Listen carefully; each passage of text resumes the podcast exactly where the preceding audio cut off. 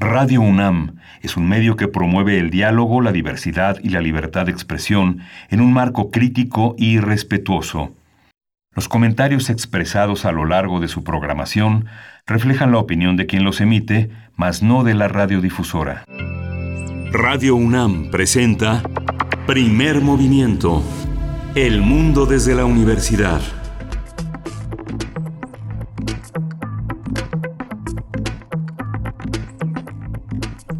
Hola, buenos días. Hoy es primero de noviembre, primero de noviembre ya. Son las 7, 9 de la mañana y estamos aquí en la cabina de Radio UNAM en primer movimiento. Berenice Camacho, dices que es el mejor día del año. Hoy es el mejor día del año aquí en este país. Es la mejor festividad que podemos tener y así lo he declarado, lo declaro desde este momento. La cabina huele a cempasúchil y, y copal y hoy todos nos disfrazamos de tiernos pandas, pues para eh, esperar a los muertos que ya llegaron los... Eh, es el Día de Todos los Santos, no, el Día de Todos los Santos es mañana, eh, hoy es eh, la festividad para los más pequeños, para las almas pequeñas, eh, y pues bueno, también como todos los viernes habrá complacencias musicales, pero estas serán transmitidas sí y solo si son oscuras o tienen alguna temática que ver con la fecha, con este Día de Muertos, también es viernes de radioteatro, de Cineclub Hertziano, uy, vamos a hablar, bueno, sí, no se nos puede escapar y no nos podemos saltar uno que otro horror eh, de, algún político mexicano, eh, como es el caso, no sé, eh, de... es un poco para ir llevando también la cuenta de las acciones que hemos estado hablando también por la mañana en, en esta semana, las acciones de inconstitucionalidad que han sido interpuestas ante, ante la Suprema Corte de Justicia para el caso de la ley Bonilla. Y pues bueno, está brevemente, y ustedes lo saben seguramente, la reforma constitucional que aprobó el Congreso del Estado en Baja California el pasado 11 de septiembre para aumentar el periodo del que ya es gobernador en funciones. Ya el día de ayer tomó posesión, ya por cierto, a partir de este primero de noviembre es el gobernador en funciones y bueno, pues ya se le suma a estas acciones de inconstitucionalidad el Instituto Nacional Electoral. La autoridad electoral dijo que esa ley pretende eh, dar efecto retroactivo a una norma expedida previamente a que se celebraran las elecciones de, en, en, aquel estado, en Baja California. Esta modificación, según los lineamientos electorales, pues debió realizarse 90 días antes 90 días antes de la elección, que es un argumento que ya sabíamos, pero ahora el INE lo expone formalmente, ya interpone esta acción de inconstitucionalidad y pues bueno, eh, pues parece pareciera un argumento lógico, ¿no? Pareciera lógico que así sea, no se vale cambiar las reglas del juego una vez que éste ha arrancado, así como como en el kinder, básicamente, ¿no? Entonces, bueno, pues ahí está esto que continúa ya con el gobernador electo, el gobernador en funciones de Baja California en esta eh, pues, controversia de la ley Bonilla, Miguel Ángel. Sí, justamente, eh, pues impresionante todo lo que sucede en Baja California. Valdrá la pena seguir eh, muy, muy de cerca toda esta todo este desarrollo y tenía que tomar posesión el gobernador electo pero pues lo que está en discusión es lo que hemos eh, lo, que hemos mantenido como un, un, tema a tratar por distintas instituciones tanto eh, desde el tribunal hasta el INE que son como las autoridades eh, en este sentido y las y la y la controversia local sobre este cansancio en esta disputa electoral que fue ríspida, que fue compleja y que finalmente arrojó a Bonilla como gobernador de Baja California. Eh, ayer vimos una, eh, desde la conferencia mañanera hasta la comparecencia de Alfonso Durazo eh, frente a los diputados, una exposición pues inédita en la historia de nuestro país. Una prensa que por supuesto no podemos pensar como homogénea, que es una prensa cuestionada, señalada, que, que trata al presidente eh, con beligerancia, en muchas ocasiones con insolencia, en el sentido de eh, pedir eh, de manera airada respuestas a situaciones que sus jefes consideran en sus periódicos, los dueños de los grupos a las que debe resolver el Ejecutivo. En prácticamente todos los periódicos hoy se, retrata la frase que dijo el presidente de la República ayer que refiriéndose a Gustavo Madero, el, el hermano del entonces presidente Madero, eh, esta frase de les quitamos el bozal y nos y les mordieron la mano el contexto esa frase vale la pena ponerla en un amplio contexto. Es muy recomendable revisar eh, la, eh, la nueva era y la prensa en el maderismo, uno de los trabajos más notables eh, que se publicaron en, las conmemoraciones del centenario de la Revolución y el bicentenario de la Independencia, que es autoría de Ricardo Cruz García. Vale, la pena poner esa frase en contexto.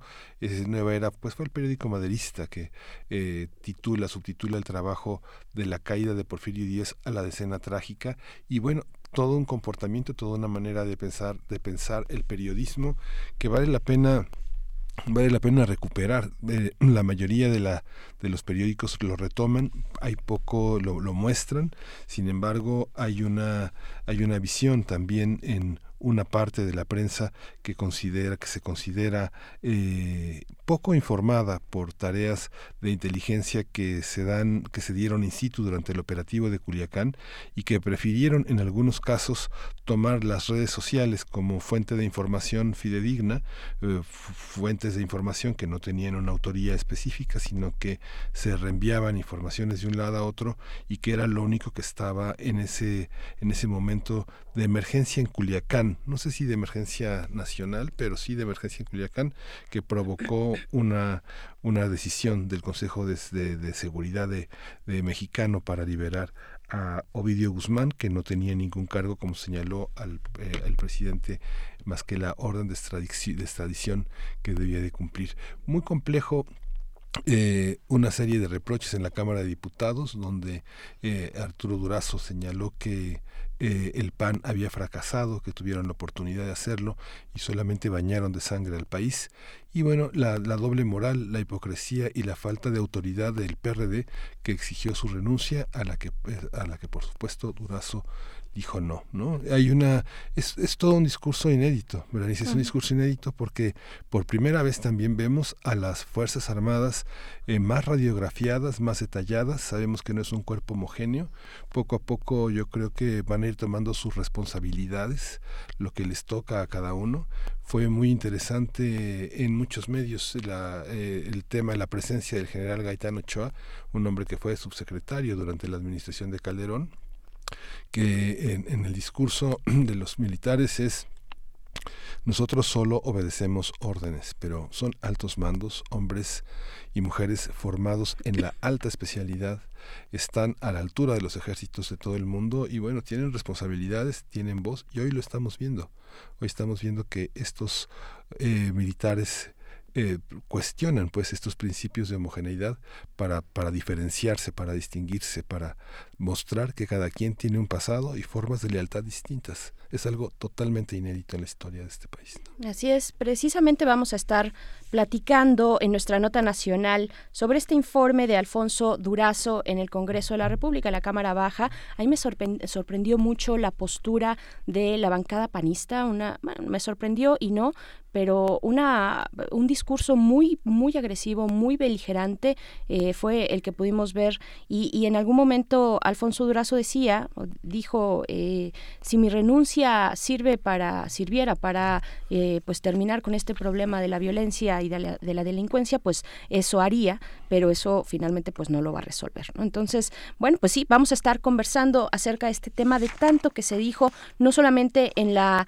comparecencia frente al Congreso, sino también por la mañana en la conferencia matutina de Andrés Manuel López Obrador, estos reclamos que le hace la prensa, eh, críticas fuertes sobre la información que se puede o no compartir, que se puede o no poner eh, como información pública cuando se trata de temas tan sensibles como es el caso del el nombre del mando militar que llevó a cabo esta, eh, pues este despliegue, esta operación en Culiacán. Pues bueno, de verdad que es un tema, un tema importante en nuestro país. Y bueno, vamos a iniciar el día de hoy eh, nos vamos a otro tipo de horrores mucho, mucho mejores y más a menos. Vamos a iniciar con Viernes de Ocio. Estaremos platicando en unos momentos más con Cintia Falcón Ferrusca, quien es profesora investigadora de la Universidad Autónoma de la Ciudad de México, de la UACM, y con ella vamos a hablar de los altares de muertos, de su significado, de su evolución, de sus elementos, qué es lo que no puede faltar en los altares y por qué, cuál es la razón de que ahí estén esos elementos, pues bueno, en unos momentos más lo sabremos. Y vamos a tener un radioteatro sorpresa, como todos los viernes, y bueno, vamos a estar aquí reunidos hablando de esta postura escénica que tenemos desde aquí, desde primer movimiento. Así es, radioteatro sorpresa, pero macabro, eso sí. les podemos adelantar. En la nota nacional, ya lo comentabas, eh, Miguel Ángel, eh, este informe de Alfonso Durazo, la comparecencia ante el Congreso y el discurso en torno a la delincuencia organizada. Esto en el comentario de Juan Salgado, quien es especialista en seguridad y quien es eh, pues este recurrente colaborador también aquí en primer movimiento. Vamos a tener también en la nota del día la muerte y sus ceremonias a través del mundo. Vamos a contar con el comentario de Ellen Emilson. Ella es maestra en lingüística aplicada. Vamos a tener también a Natalia Moreleón, maestra en letras clásicas, profesora de griego eh, clásico. Eh, Nagao, maestra en lingüística aplicada y profesora de japonés. También viene después la poesía necesaria, que creo que te toca a ti. Sí, ¿verdad? Sí, ya todo listo. Ya. Miguel Ángel trae sus colmillitos de vampiro, su, su capa oscura. Y después en la mesa, en la mesa del día, en este viernes, hablaremos del Festival Mórbido, que ya inició, en realidad inició desde el 30, son cuatro días, desde el 30, pasado 30 de octubre. Y eh, vamos a estar platicando con su coordinador, con Abraham Castillo Flores, coordinador del Festival Mórbido, especialista en cine de género y cine fuera de lo común. Eh, vamos a hablar de las películas clásicas de terror. A ver, ustedes nos pueden ir compartiendo en redes cuáles son esos clásicos eh, de miedo que les gusta ver, tal vez de la eh, producción cinematográfica mexicana o de otros lugares también, por supuesto, se vale. Pues ahí están nuestras redes para que vayamos compartiendo pues nuestros, nuestras películas favoritas. Y después tenemos, eso no se acaba hasta ahí, Miguel Ángel. No, no, tenemos Sobrenatural, Ritos Siniestros de las Brujas de Xochimilco. Vamos a contar con el comentario de José Luis Huerta, quien es director de este espectáculo que se va a presentar en estos días allá en Xochimilco. Pues ahí está, ya lo saben. Seguiremos leyendo las calaveritas, nos han llegado varias. Hoy vamos a continuar con su lectura. Gracias a todos los que nos han compartido eh, sus composiciones literarias. Eh, de verdad nos da muchísimo gusto. Están nuestras redes sociales, arroba PMovimiento en Twitter, Primer Movimiento UNAM en Facebook, para que sigan compartiendo, para que nos sigan enviando sus fotografías de los altares que ya, eh, que ya montaron, que ya hicieron, o aquellos, aquellos que les gustaron. Pues bueno, ahí están nuestras redes sociales. Bienvenida también la Radio Universidad de Chile Chihuahua. Estaremos con ustedes, ya lo saben, de 6 a 7 hora de Chihuahua, 7 a 8 hora de la Ciudad de México. Y ayer nos escribían precisamente desde Chihuahua en Twitter y nos decían, eh, pues sí, que las temperaturas están bajísimas, entre 3, 5 grados en algunas zonas. Entonces, bueno, a abrigarse. Saludos Chihuahua y pues empezamos con música, Miguel Ángel. Vamos a escuchar Vamos con algo de Chava, de eh, Chava vamos Flores. A, vamos a escuchar de, Oscar, de, Oscar, Chávez. Sí, de Oscar Chávez, exacto, sí, ¿Cuál sí. Es? Pues vamos. Ah, para cuando muera de Oscar Chávez. Este es para Gabriel del Corral.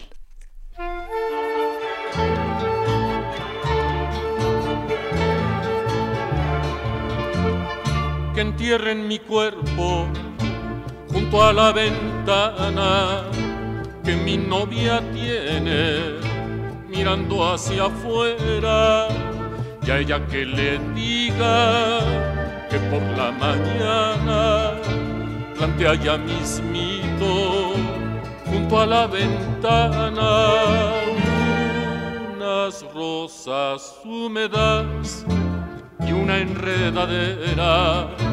Para cuando muera quiero que mi tumba que mi tumba huela y huela primavera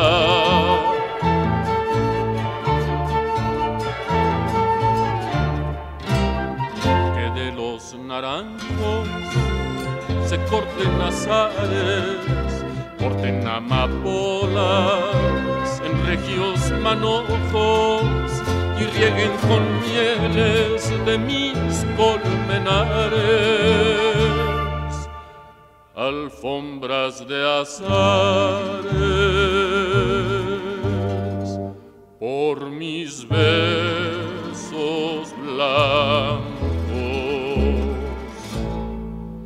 las amapolas por mis besos rojos para cuando muera. Quiero que mi tumba, que mi tumba huela y huela primavera.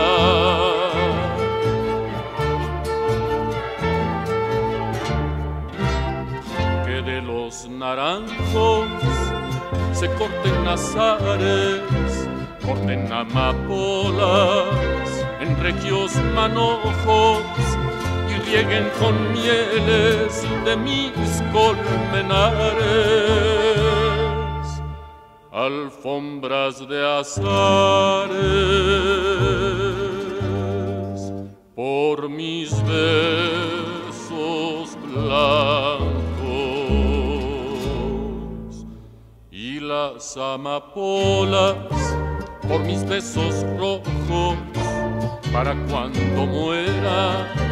Quiero que mi tumba, que mi tumba vuela y vuela primavera. Para cuando muera, quiero que mi tumba, que mi tumba vuela y vuela primavera.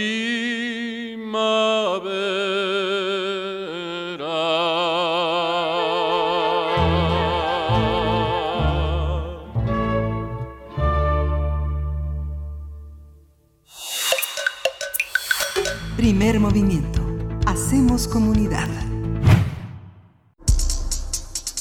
Viernes de ocio.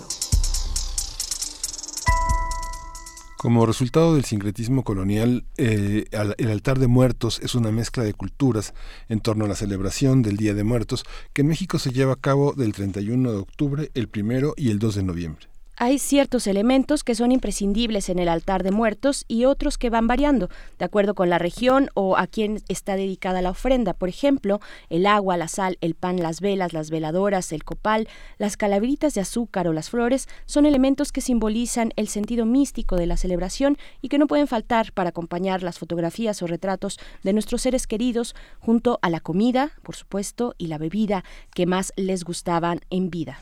Por otra parte, las ofrendas para los muertos chiquitos se elaboran el 31 de octubre para recibir sus ánimas el 1 de noviembre y contienen flores y candelabros blancos, dulces de alfeñique y en algunos lugares se incluyen juguetes de barro. Conversaremos sobre los elementos que componen un altar de muertos, qué significan, cómo han evolucionado y qué ejemplos podemos ver en las distintas regiones del país. Para ello nos acompaña Cintia Falcón Ferrusca, quien es profesora investigadora de la Universidad Autónoma de la Ciudad de México, la UACM, es maestra en filosofía por la Universidad Intercontinental y nos da muchísimo gusto saludarte, querida Cintia Falcón. ¿Cómo estás? Muy buenos días. Berenice y Miguel Ángel. Macuali Tonali y a todo su auditorio de primer movimiento. Gracias. Macual Tonali. Eh, Cintia, pues, ¿qué decir? ¿Qué decir del significado, la interpretación digamos en general vamos eh, de lo general hacia después bajar a los elementos que la integran, que integran estas ofrendas, estos altares de muertos. Si bien, si bien ya adelantábamos en la introducción, pues que hay una gran diversidad, incluso ayer también lo platicábamos por acá, una gran diversidad entre los distintos lugares de nuestro país, hay elementos distintos, interpretaciones distintas, pero en lo general, ¿qué podemos decir del altar de muertos, Cintia? Yo comenzaría por hablar de las, las definiciones de altar y de ofrenda. Okay, ajá. Entonces, el altar, desde la cosmovisión, bueno, la condición europea o cristiana, judeocristiana, el altar es un montículo o un conjunto de piedras que se elevan, hace referencia a algo que sale del suelo que se levanta y es un lugar donde se hace un sacrificio o se presenta una ofrenda ahí ya está representando o hay una connotación cultural. ¿Qué es lo que significa ese espacio? Es un espacio sagrado donde convive también con lo profano. Entonces, el altar de muertos es una puerta donde convive, donde se reúne lo sagrado, lo profano, lo espiritual y lo material. Y vamos entonces a, las ofrendas eh, que están en estos, en estos altares.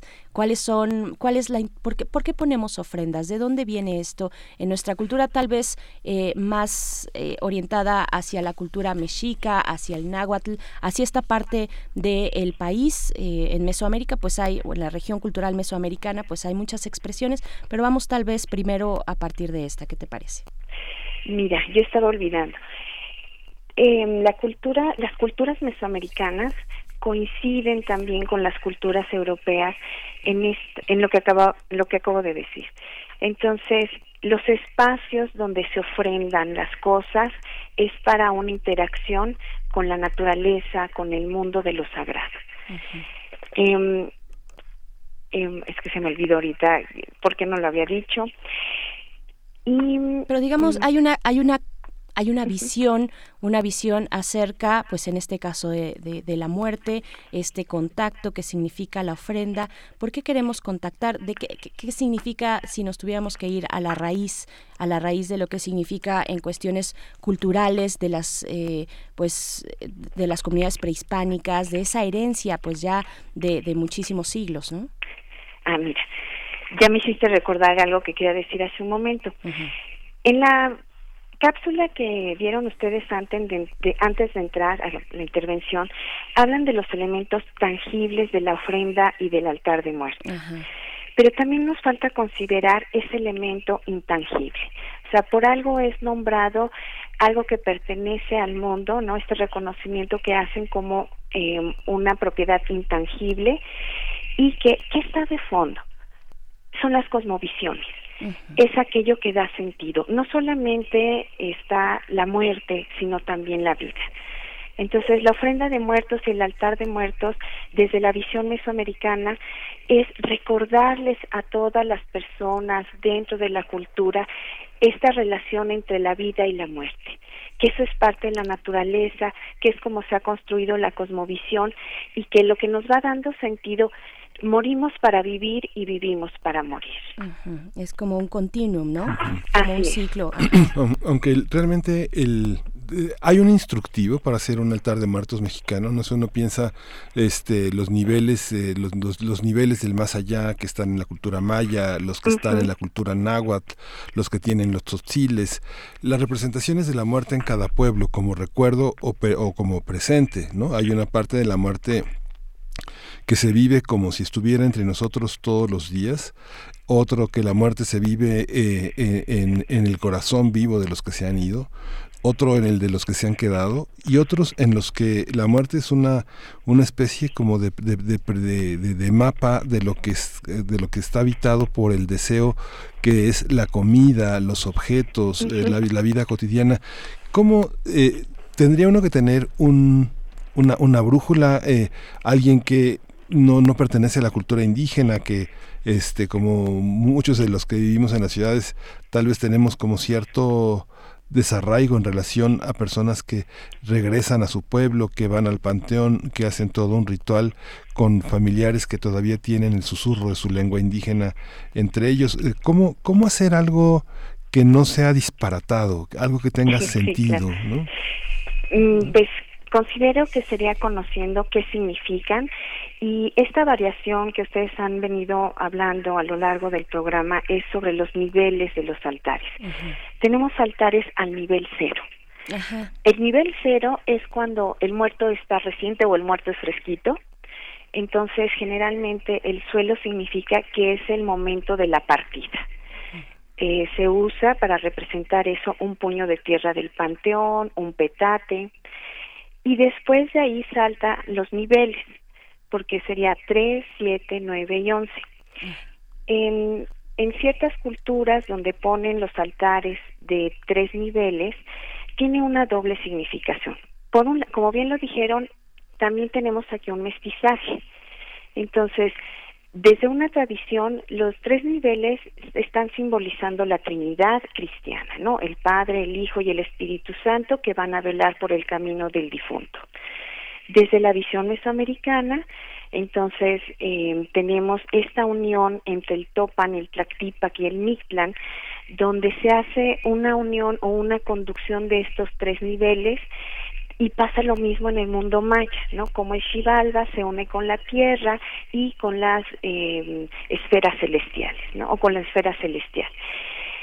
Eh, las ofrendas que se componen o están estructuradas en siete niveles son propiamente más hacia el pensamiento mexica, donde se hablan de los siete destinos o las siete muertes por las que puede atravesar el ser humano, mientras que las que están estructuradas entre nueve y once niveles corresponden más a una tradición teotihuacana y tiene que ver con eh, cómo se vive en el árbol florido, qué cosas va encontrando el difunto en este desarrollo. Un elemento que van a compartir todas estas culturas es la concepción también de lo que es la entidad anímica, lo que algunos llaman alma o espíritu. Para estas culturas, eh, la entidad anímica se va a disolver, va a desaparecer y la permanencia de aquellas eh, entidades solamente van a perdurar en la memoria. Por eso es tan importante este elemento en la estructura que se va a ir acompañando de la memoria de los muertos. El muerto para los indígenas nahuas a los siete años se disuelve. Mm. Entonces, esa disolución de la entidad anímica que se reintegra al cosmos este va a ser acompañada en elementos de purificación, de recordar quién era, pero eh, eso va a quedar en la memoria de los vivos. Entonces, estos niveles, eh, para que la gente tenga comunidad de si lo hago de tres, si lo hago de siete, tiene que ver mucho con estas prácticas. Hay cosas que se hacen, pero que se ha perdido el, el sentido y la explicación de por qué lo hacían nuestros abuelos o nuestros ancestros y simplemente lo hacemos así porque ellos lo hacían pero esa es parte de las explicaciones que nos ayudan a comprender, porque tiene que ver con, eh, sí, la memoria de los muertos, pero en todo esto también hay una posición ética, es cuál es mi ethos, cómo yo me planteo ante la vida y la muerte. Y para eso escogí, eh, después de hablar de los niveles, pensé en un autor, en Esahualcoyot, que habla precisamente de esto. Voy a leer un, un poema que él escribió. Se titula ¿A dónde iremos? ¿A dónde iremos donde la muerte no existe? Mas por esto viviré llorando. Que tu corazón se enderece, aquí nadie vivirá para siempre, aunque los príncipes a, a morir vinieron, hay incineramiento de gente. Que tu corazón se enderece, aquí nadie vivirá para siempre. Entonces, esto que expresa Nezahualcóyotl en el poema ¿A dónde iremos? tiene que ver con esta conjunción en el recuerdo, las ofrendas, los altares, que es el vínculo entre la vida y la muerte, los que ya no están y los que se quedan. ¿Qué quieren hacer? para cuál es su rumbo. Y en esta idea del rumbo y de los elementos que ustedes ya mencionaron en la cápsula, es la cruz la que va a dar la orientación, es el centro, los puntos cardinales, o por ejemplo en el mundo maya es la gran ceiba que nos conduce a estos cuatro puntos cardinales. El altar de muertos y la ofrenda tiene que ver con esta explicación del mundo y de cómo se posiciona el ser humano respecto a ello.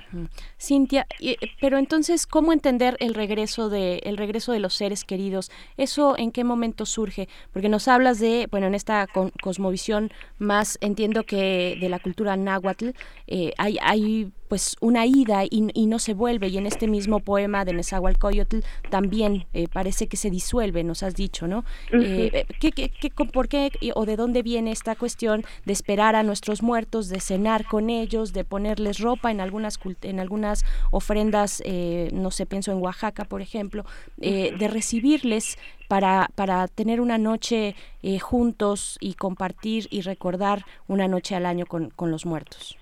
Como decía hace unos momentos, esa alma se va a acompañar o esa entidad anímica se va a acompañar durante siete años. Yo espero el regreso de los siete años para que esa alma o esa entidad se purifique y después se reintegra al cosmos ya purificada. Por eso yo lo espero y por eso, por ejemplo, le pongo sal para que se vaya purificando o en algunas ofrendas ponen un puñito de cenizas de madera o de ciertas cenizas de carbón también puede ser para que esas entidades purifiquen todo aquello que no les permite llegar, como digamos, a esta, eh, en este aspecto de la cosmovisión o integrarse al cosmos o al universo. Entonces sí los esperamos. Y en esos siete años que nosotros les vamos poniendo su comida para que recuerden quiénes son, el vaso de agua es para que ellos calmen la sed y también tomen fuerzas para el regreso. Entonces, eh, la comida y todo eso es como este vínculo de lo que eras pero ya no eres, cómo te vas ubicando inclusive en ese momento de quién eres, qué tienes que hacer y cuál es tu final. Después de esos siete años, ¿por qué lo seguimos recordando? Porque eh, lo que han hecho en vida nos da un ejemplo de cómo vivir, nos habla de esas experiencias que tuvieron y que nos pueden dar a nosotros eh, elementos para poder vivir también en esta vida. y esos, perdón, y esos son sus, las flores. Ah, Por eso en los altares están las flores. Hablamos de las flores físicas según la región, estas aromáticas, los nardos, este, el cempasúchil, eh, los azares en algunas, el alelí, el manto de Cristo, eh, la cresta de gallo, la nube. Entonces, eso materialmente simboliza también las flores y los cantos, las flores que en vida ellos hicieron a través de sus acciones, con lo que pintaron sus libros de la sabiduría. Y es que también hay una hay una pregunta que se remite como a los cuáles son como los los grandes duelos, los duelos primordiales de, de, la humanidad, ¿no? Los duelos a los padres, los duelos a los hijos, los duelos del guerrero que ha caído en batalla.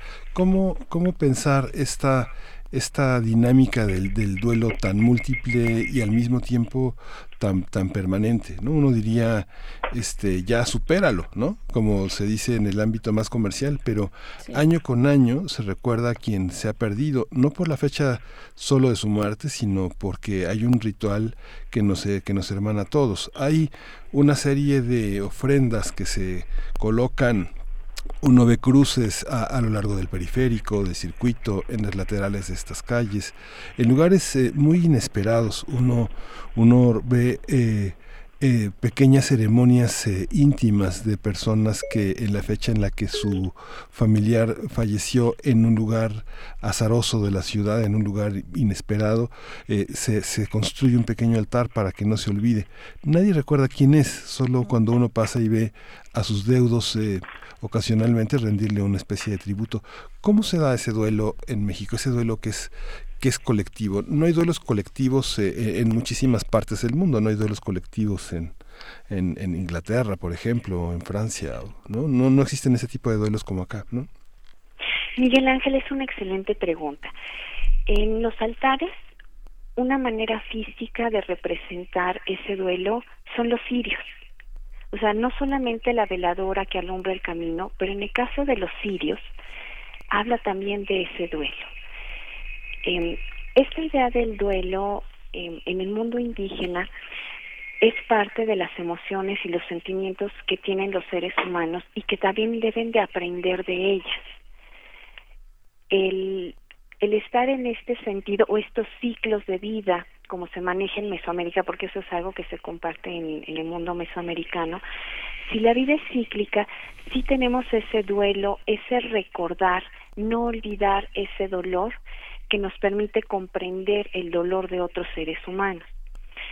Pero también ese duelo tiene que enseñarnos algo y estoy recordando ahorita en el libro séptimo del Códice Florentino, lo que corresponde a los Huehuetlatoli, entonces dice, ¿qué tenemos que hacer con el dolor?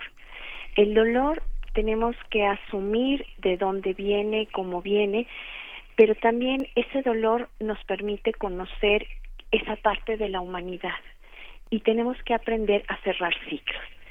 Si no se cierra ese ciclo, entonces sí tenemos un problema porque entonces la intención del duelo no se cumple, que es sanar una herida. Es decir, si me dolió, quedan cicatrices y tenemos que aprender a vivir con esas cicatrices porque eso es parte de la vida misma. Entonces, ir cerrando estos ciclos donde estás de otra manera pero ya no estás para abrazarme materialmente, pero Mm. hay cosas que me recuerdan a ti y eso a mí me sirve para vivir. Entonces el duelo y el cerrar esos ciclos siempre van a dejar una enseñanza de vida.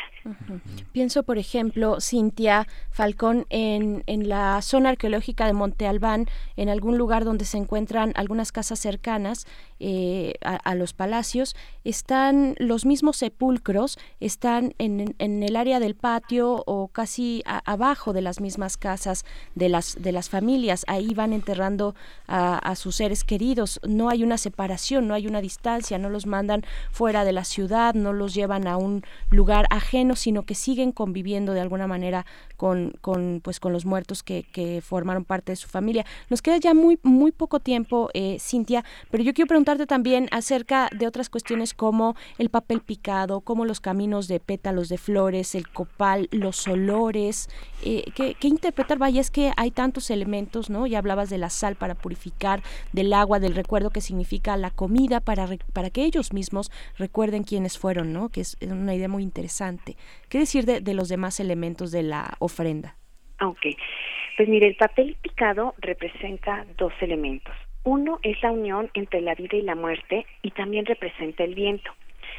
En el altar de muertos y en las ofrendas vamos a tener eh, los elementos que representan el agua, el fuego, la luz, el aire. Entonces, el papel picado eh, viene a representar el aire. Las calaveritas que ponemos representan la voluntad de compartir y la fiesta. Em, eh, eh, se me está olvidando. Hay caminos de flores, por ejemplo, Ah, también. Los caminos, el, la, la flor de cempasúchil como representa al sol o estos rayos de la luz, el calor del sol, es darles una indicación como por dónde. Recordemos que también eh, hay otros espíritus que están tratando de llegar a su casa, entonces esos caminos eh, les van a dar indicaciones de por dónde van a llegar y cómo reconocen que ese es su lugar, porque en, en la ofrenda van a reconocer o ven una imagen o aquellas cosas que les gustaban y hay una familiaridad. Entonces, eh, eso va a significar el, el- los pétalos, es el camino, ah, y también el aroma. Ajá. Esta flor aromática eh, van, es un elemento, los aromas, muy importante en todas las ofrendas, porque esa es la entidad anímica de la que se alimentan estos espíritus, ¿no? El olor al mole, el pan, este, o sea, todos los elementos que se les van poniendo son muy aromáticos, los cítricos, los plátanos, las piñas, inclusive en la zona de Oaxaca que usan los cocos, entras y, y huele a coco, ¿no? El pan simboliza eh, la Eucaristía y la generosidad de quien te está albergando o la familia, el banquete que te ofrece.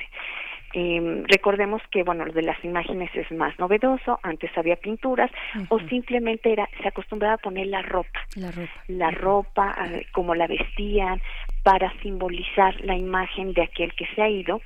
Y en algunas eh, ofrendas también tenemos espejos no el espejo es un elemento en el mundo mesoamericano muy importante porque el espejo tiene que ver con lo que fui pero lo que tú eres.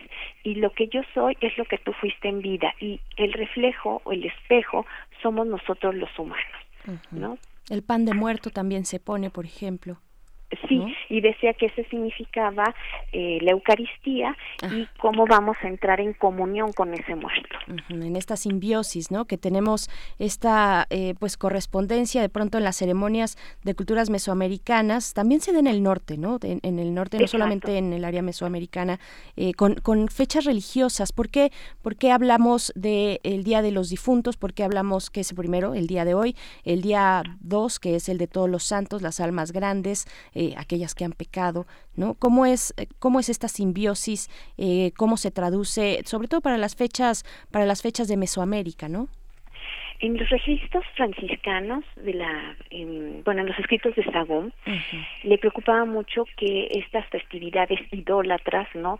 Se salieran y lo que deciden arreglar es, bueno, es que estos les rinden culto a la muerte o no alcanzaban a entender como toda la dimensión y la cosmovisión en su momento y lo que va a hacer eh, la iglesia es decir, bueno, como tiene tanta anuencia esta festividad, recuperémosla y entonces por eso hablamos de la fiesta de todos los santos, ¿no? Porque en Mesoamérica pues sí se recibían primero a los muertos chiquitos y el, eh, el 2 de noviembre hablamos de los fieles difuntos, o sea, la devoción a todos aquellos muertos, ¿no?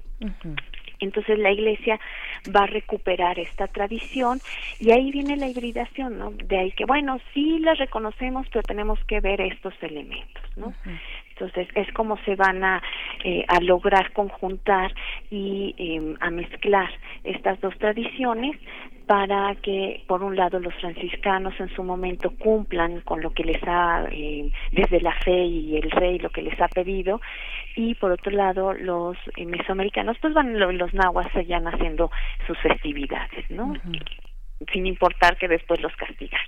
Sí, pero qué interesante debió ser eh, pues esta, esta cosmovisión, vivir eh, en el tiempo precolombino ceremonias eh, a, la muerte con, con, una visión pues bien distinta a la que ya después se, se pone eh, pues en esta correspondencia, en esta simbiosis eh, entre la fe católica y la fe de las culturas mesoamericanas, ¿no? Debió ser muy muy distinto. Y esta visión también, digamos que hay una ofrenda que se, que esto que comentabas también, el, el tema de vivir con los muertos, algo que también Berenice señalaba, no tener, no tenerle miedo a convivir con las cenizas. Muchas personas lo ven como algo horrendo, algo este como deshacerse de todo de toda esta de todas las de todos los rasgos de dolor pero finalmente son esos rasgos de dolor los que hacen que podamos recuperar lo mejor de lo que perdimos. Por ejemplo, también el tema de las fotos en la, en la ofrenda, ¿no? Que, ¿cómo, cómo, ¿Cómo está ese ritual?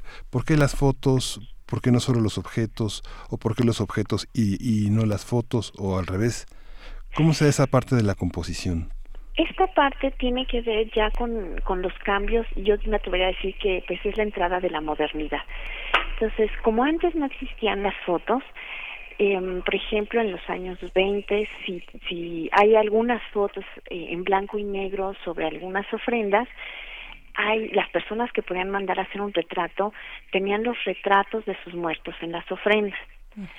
Hoy en día pues ya el tener una fotografía es algo más común y cumple ¿por qué? porque es es parte de un espejo nuevamente vuelvo a esta idea de los espejos son imágenes la imagen lo que yo puedo ver en algún tiempo de lo que esa persona fue.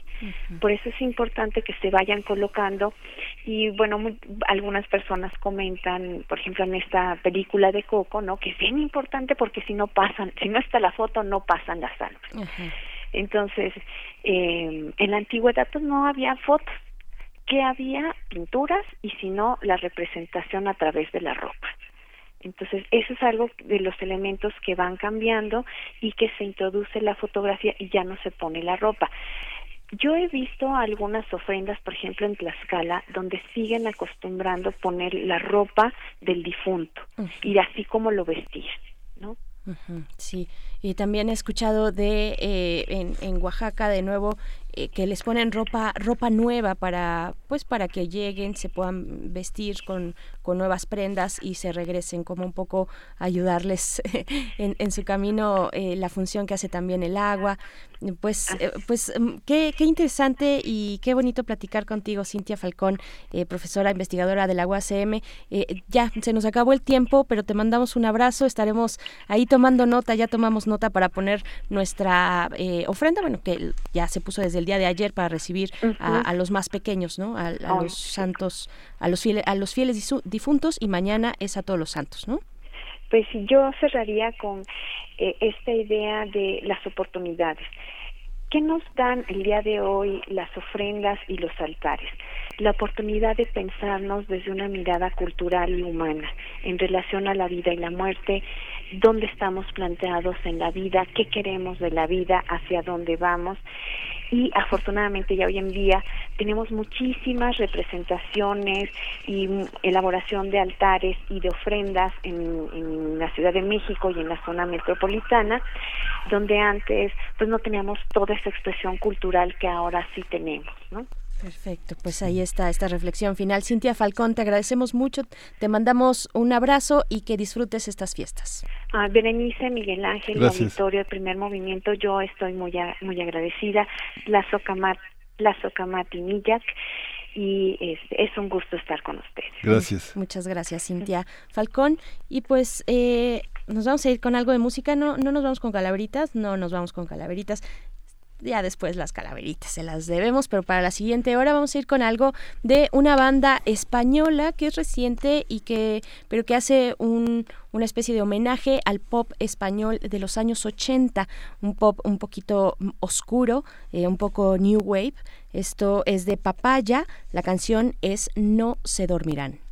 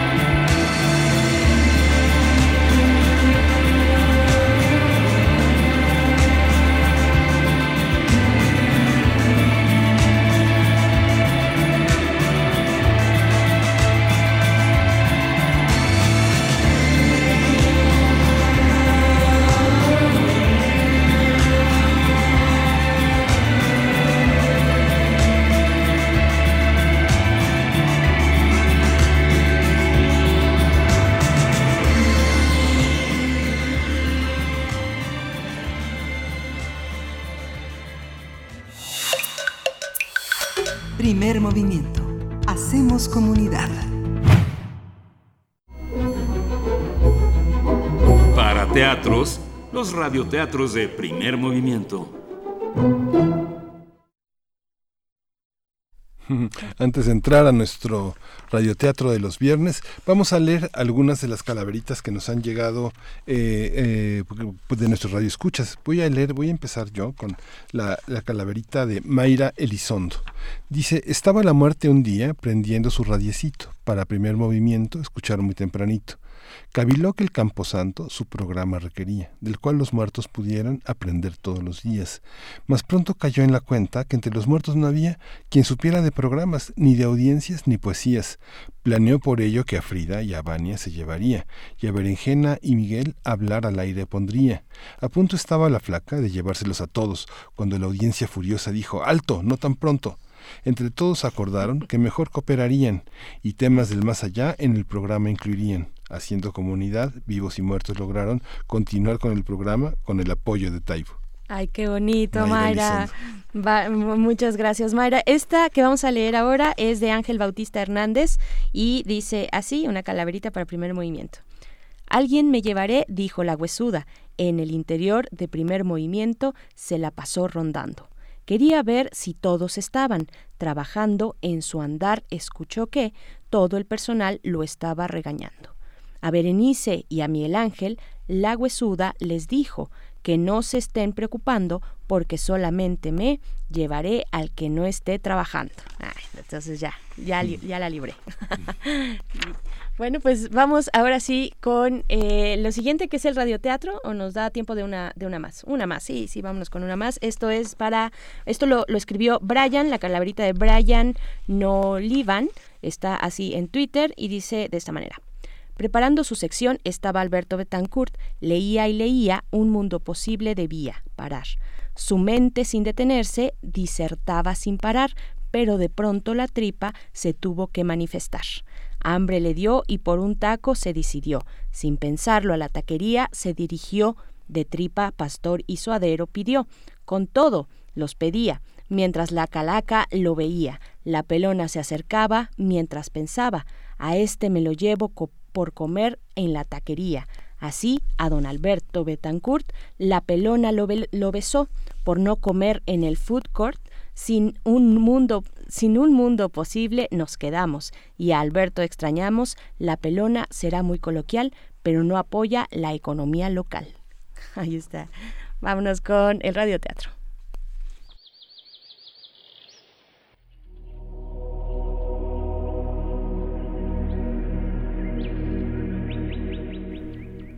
El Callejón del Armado, en Leyendas Mexicanas de Nelida Garbán Macías, Selector, México 1996.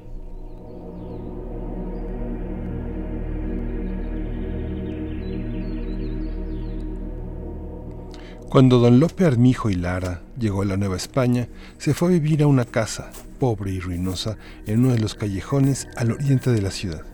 Don Lope llevaba una vida llena de misterio, no tenía servidumbre, compraba personalmente sus víveres, hacía muchas caridades, vestía humildemente, pero siempre se le veía armado hasta los dientes.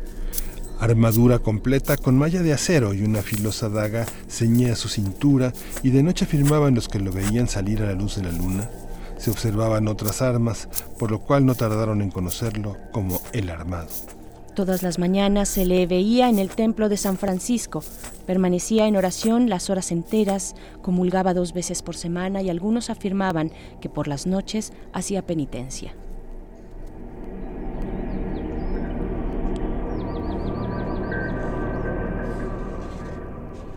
Los vecinos lo observaban salir por la noche y tomar por el rumbo de la plazuela de México, perdiéndose pronto entre las sombras. Volvía después de la medianoche y se pasaba horas cantando y contando dinero. Más tarde se escuchaba un lastimero quejido y un ruido como de una gran tapa de fierro caer sobre una caja y luego todo volvía a quedar en silencio. La vida de ese hombre era un misterio que muchos querían desentrañar, denunciándole a la justicia, pero el desenlace fue aún más misterioso. Una mañana, Don Lope de Armijo y Lara apareció ahorcado y pendiente de su propio balcón. ¿Fue un suicidio originado por el pánico de la denuncia? ¿Fue un crimen de esos que jamás investiga la justicia? Nadie lo sabe. Pero al registrar la casa del armado, que dio nombre a su calle, se encontró una gran suma de dinero y cráneos de hombres que seguramente perecieron en sus manos. El Callejón del Armado en Leyendas Mexicanas de Nélida Galván Macías, Selector, México 1996.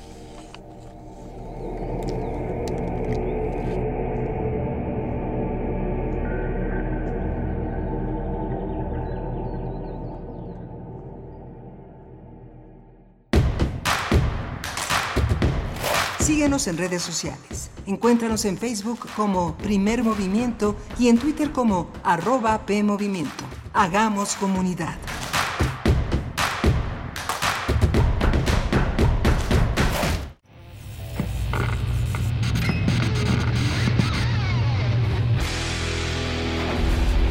¿Recuerdas esta música?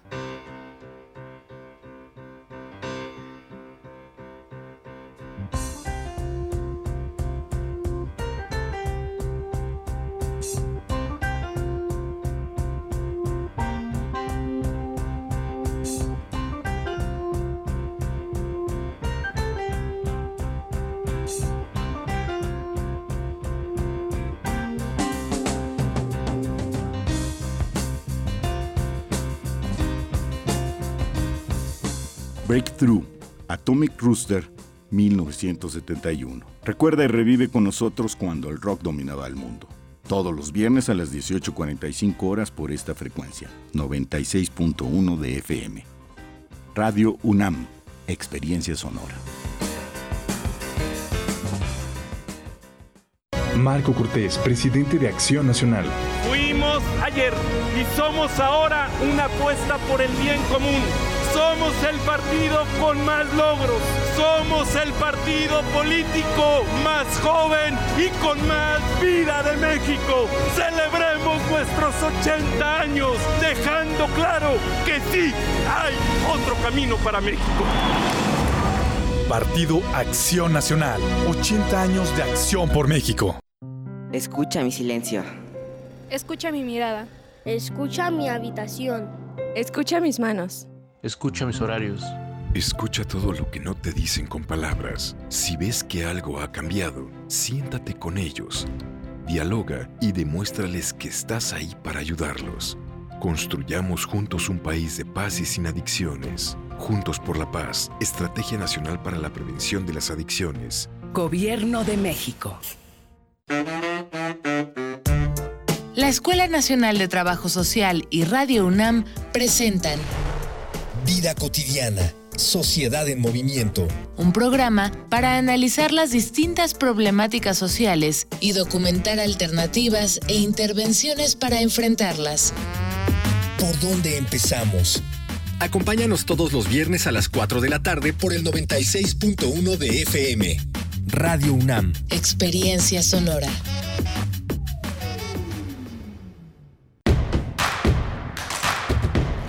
Encuentra la música de primer movimiento día a día en el Spotify de Radio UNAM y agréganos a tus favoritos.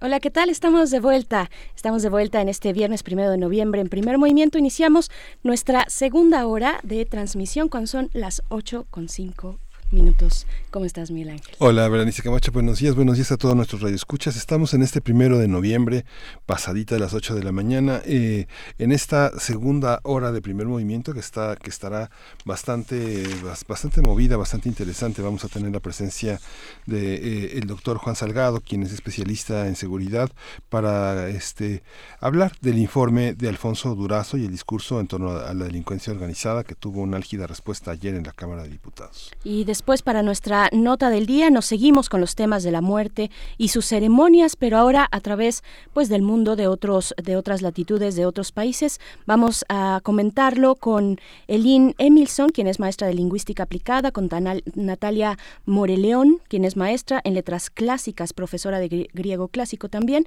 y Kazuko Nagao, maestra en lingüística aplicada y profesora de japonés. Vamos a pues a darnos una vuelta, un recorrido por otros lugares y sus festividades de muertos o no festividades, tal vez las formas en las que eh, pues se acercan a la muerte. Y pues tenemos muchos comentarios, muchos comentarios en nuestras redes sociales. Dice Flechador del Sol que sí, que hoy en la mañana, eh, hoy y mañana a bailar y platicar con nuestros muertos que hoy nos acompañan recordando que algún día eh, con ellos estaremos en el valle, en el Valle de los Muertos. Eh, Re Guillermo nos manda uh, algunas fotografías del Panteón en Xcaret, dice, dice por acá. Bueno, también eh, Martelena Saucedo nos comparte sus fotografías de ofrendas de los compañeros del INFRM, eh, recursos materiales, financieros y SIDO. Uy, muy bonitas, muy bonitas estas ofrendas. En fin, nos siguen llegando sus comentarios. Salo San eh, también dice, pregunto a la audiencia de primer movimiento, si estuvieras muerto, ¿qué quieres que te pongan en la ofrenda, en tu epitafio, qué te gustaría que estuviera escrito? Ah, es una buena pregunta. ¿Qué nos gustaría para nuestra propia ofrenda de muertos? Es, es difícil pensarse en ese, en ese momento, ¿no? Miguel Ángel, este, siempre hay una reticencia, ya lo decías tú también en la conversación que tuvimos con, con Cintia Falcón, una, una lejanía de pronto pareciera, pero las culturas mesoamericanas lo que tienen es ese círculo, ese, eh, ese eh, ir y venir, ese continuo de entre la vida y la muerte, eh, bastante pues interesante que llega hoy a nuestras, a nuestras ofrendas. Por acá está también Alfonso de Alba Arcos, eh, que nos pide una complacencia musical. Y Carmen Valencia, buenos días para el día de hoy. Propongo La Bruja con Eugenia León. También Mayra Elizondo, que ya leíamos tu calaverita, te mandamos un abrazo. Elizabeth CM dice, coincido con Berenice, estos son los mejores días del año. Ahí está, se, se tenía que decir y se dijo. Estos son los mejores días del año en este país, estas festividades de muertos. Y pues bueno, vamos ahora sí con lo siguiente, o todavía tenemos calaveritas. ¿Todavía? Tenemos una calaverita. Yo tengo, yo tengo, yo tengo una. Tú tienes una por ahí escondida. Por aquí una escondida. Sí. Que estoy, busca, que Y estoy también- buscando con. Es, es, eh, es de Actolin. Actolin. Es, eh, dice así. Hoy la parca ha amanecido con bastante descontento. Pienso que en el Mictlán nos escucha su carencia matutina. Ha decidido, por tanto, desenredar este entuerto y más pronta que tardada llega a primer movimiento. Va recorriendo pasillos y uno a uno está cegando, desde el portero a Benito a ninguno está dejando. Ya encontró a Juana Inés, Miguel Ángel y la señora Berenjena. No importa súplica o llanto, la huesuda está que truena. Radio UNAM está de alarma. Hay carreras y empujones. La transmisión con Chihuahua y con Puebla están pausadas. Solo unos radioescuchas resisten los empellones y se busca quien atienda las dilectas invitadas. Ha pasado el gran tumulto, la muerte tenía su plan, pues desde el lunes temprano, locutores y auditorio, con micrófono y libreto, Twitter y ánimo expiatorio, harán la mesa del día directo desde el Mictlán. Mm, qué bonito, pues ahí está otra otra calaverita. Pero no sabemos de quién es la autoría, ¿verdad? Mm, sí, lo tenemos por acá. Ahorita en un momento vamos. Acto Olin. Jorge Jorge Leiva. Jorge ¿será? Leiva. Jorge Leiva, sí, porque no viene ahí. Ah, no, es de Huehuetlacatl. Ah, claro, sí, que ya hasta en Twitter nos decía, oigan, oigan, ya les un correo, por favor. Este, espero que llegue bien ese correo para mañana, temprano, lo puedan leer. Dulces sueños, nos dijo desde ayer. Eh, Huehuetlacatl, muchas gracias, Jorge Leiva, por por enviarnos tu calaverita. Y pues bueno también está la invitación para que el día de hoy, de hoy se puedan acercar pues a la zona del Zócalo a la Plaza de Santo Domingo porque inicia este festival de Día de Muertos con su mega ofrenda dedicada a Emiliano Zapata a 100 años de su muerte. Este festival que organiza eh, pues la de GACO es la de GACO y también por supuesto la mega ofrenda siempre a cargo de la Facultad de Artes y Diseño de esta universidad. A partir de las la inauguración es a ver ahorita les digo bien la hora es a las 5 de la tarde la inauguración pero eh, pues estará, podrán acercarse desde las 10 de la mañana hasta las 9 de la noche los días primero, 2 y 3 de noviembre, es decir, de viernes a domingo, para eh, pues observar las, las ofrendas que cada una de las instancias, de las escuelas, de las facultades de esta universidad, pues han realizado con mucha creatividad. Así es que vamos, vamos ahora sí con lo siguiente, que es nuestra nota nacional. Primer movimiento. Hacemos comunidad. Nota nacional.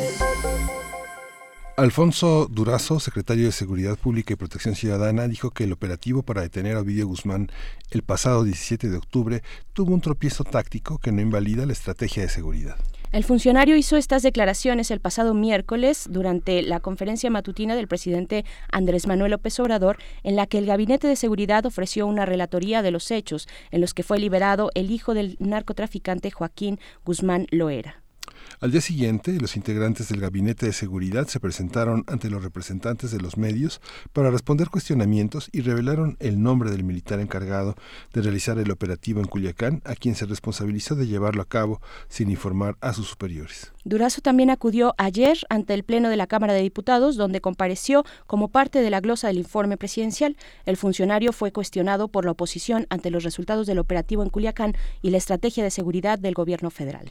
Vamos a hacer un análisis de lo expresado por el secretario de Seguridad y Protección Ciudadana en torno a lo ocurrido en Culiacán. Eh, ¿Qué dice la política de seguridad en este gobierno y qué nos permite esperar? Eh, nos acompaña para ello Juan Salgado, el doctor Juan Salgado, quien es especialista en seguridad e investigador del World Justice Project. Juan, bienvenido. Muchas gracias otra vez por estar con nosotros. ¿Qué tal? Buenos días. Saludos a la audiencia. Complejo, compleja la exposición, desde la conferencia matutina hasta la exposición de Durazo. ¿Por dónde, por dónde empezar a abordar un tema que incluye prensa, legisladores, público especialista? ¿Cómo, ¿Por dónde empezarías, Juan?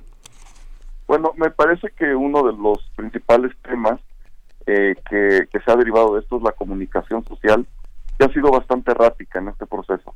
Tuvimos una versión inicial que después eh, fue contradicha por el mismo secretario de Seguridad. Y de ahí hemos tenido pues ya actualmente unas cuatro o cinco versiones que culminaron precisamente en culpar a un solo mando medio militar de todo lo que ocurrió.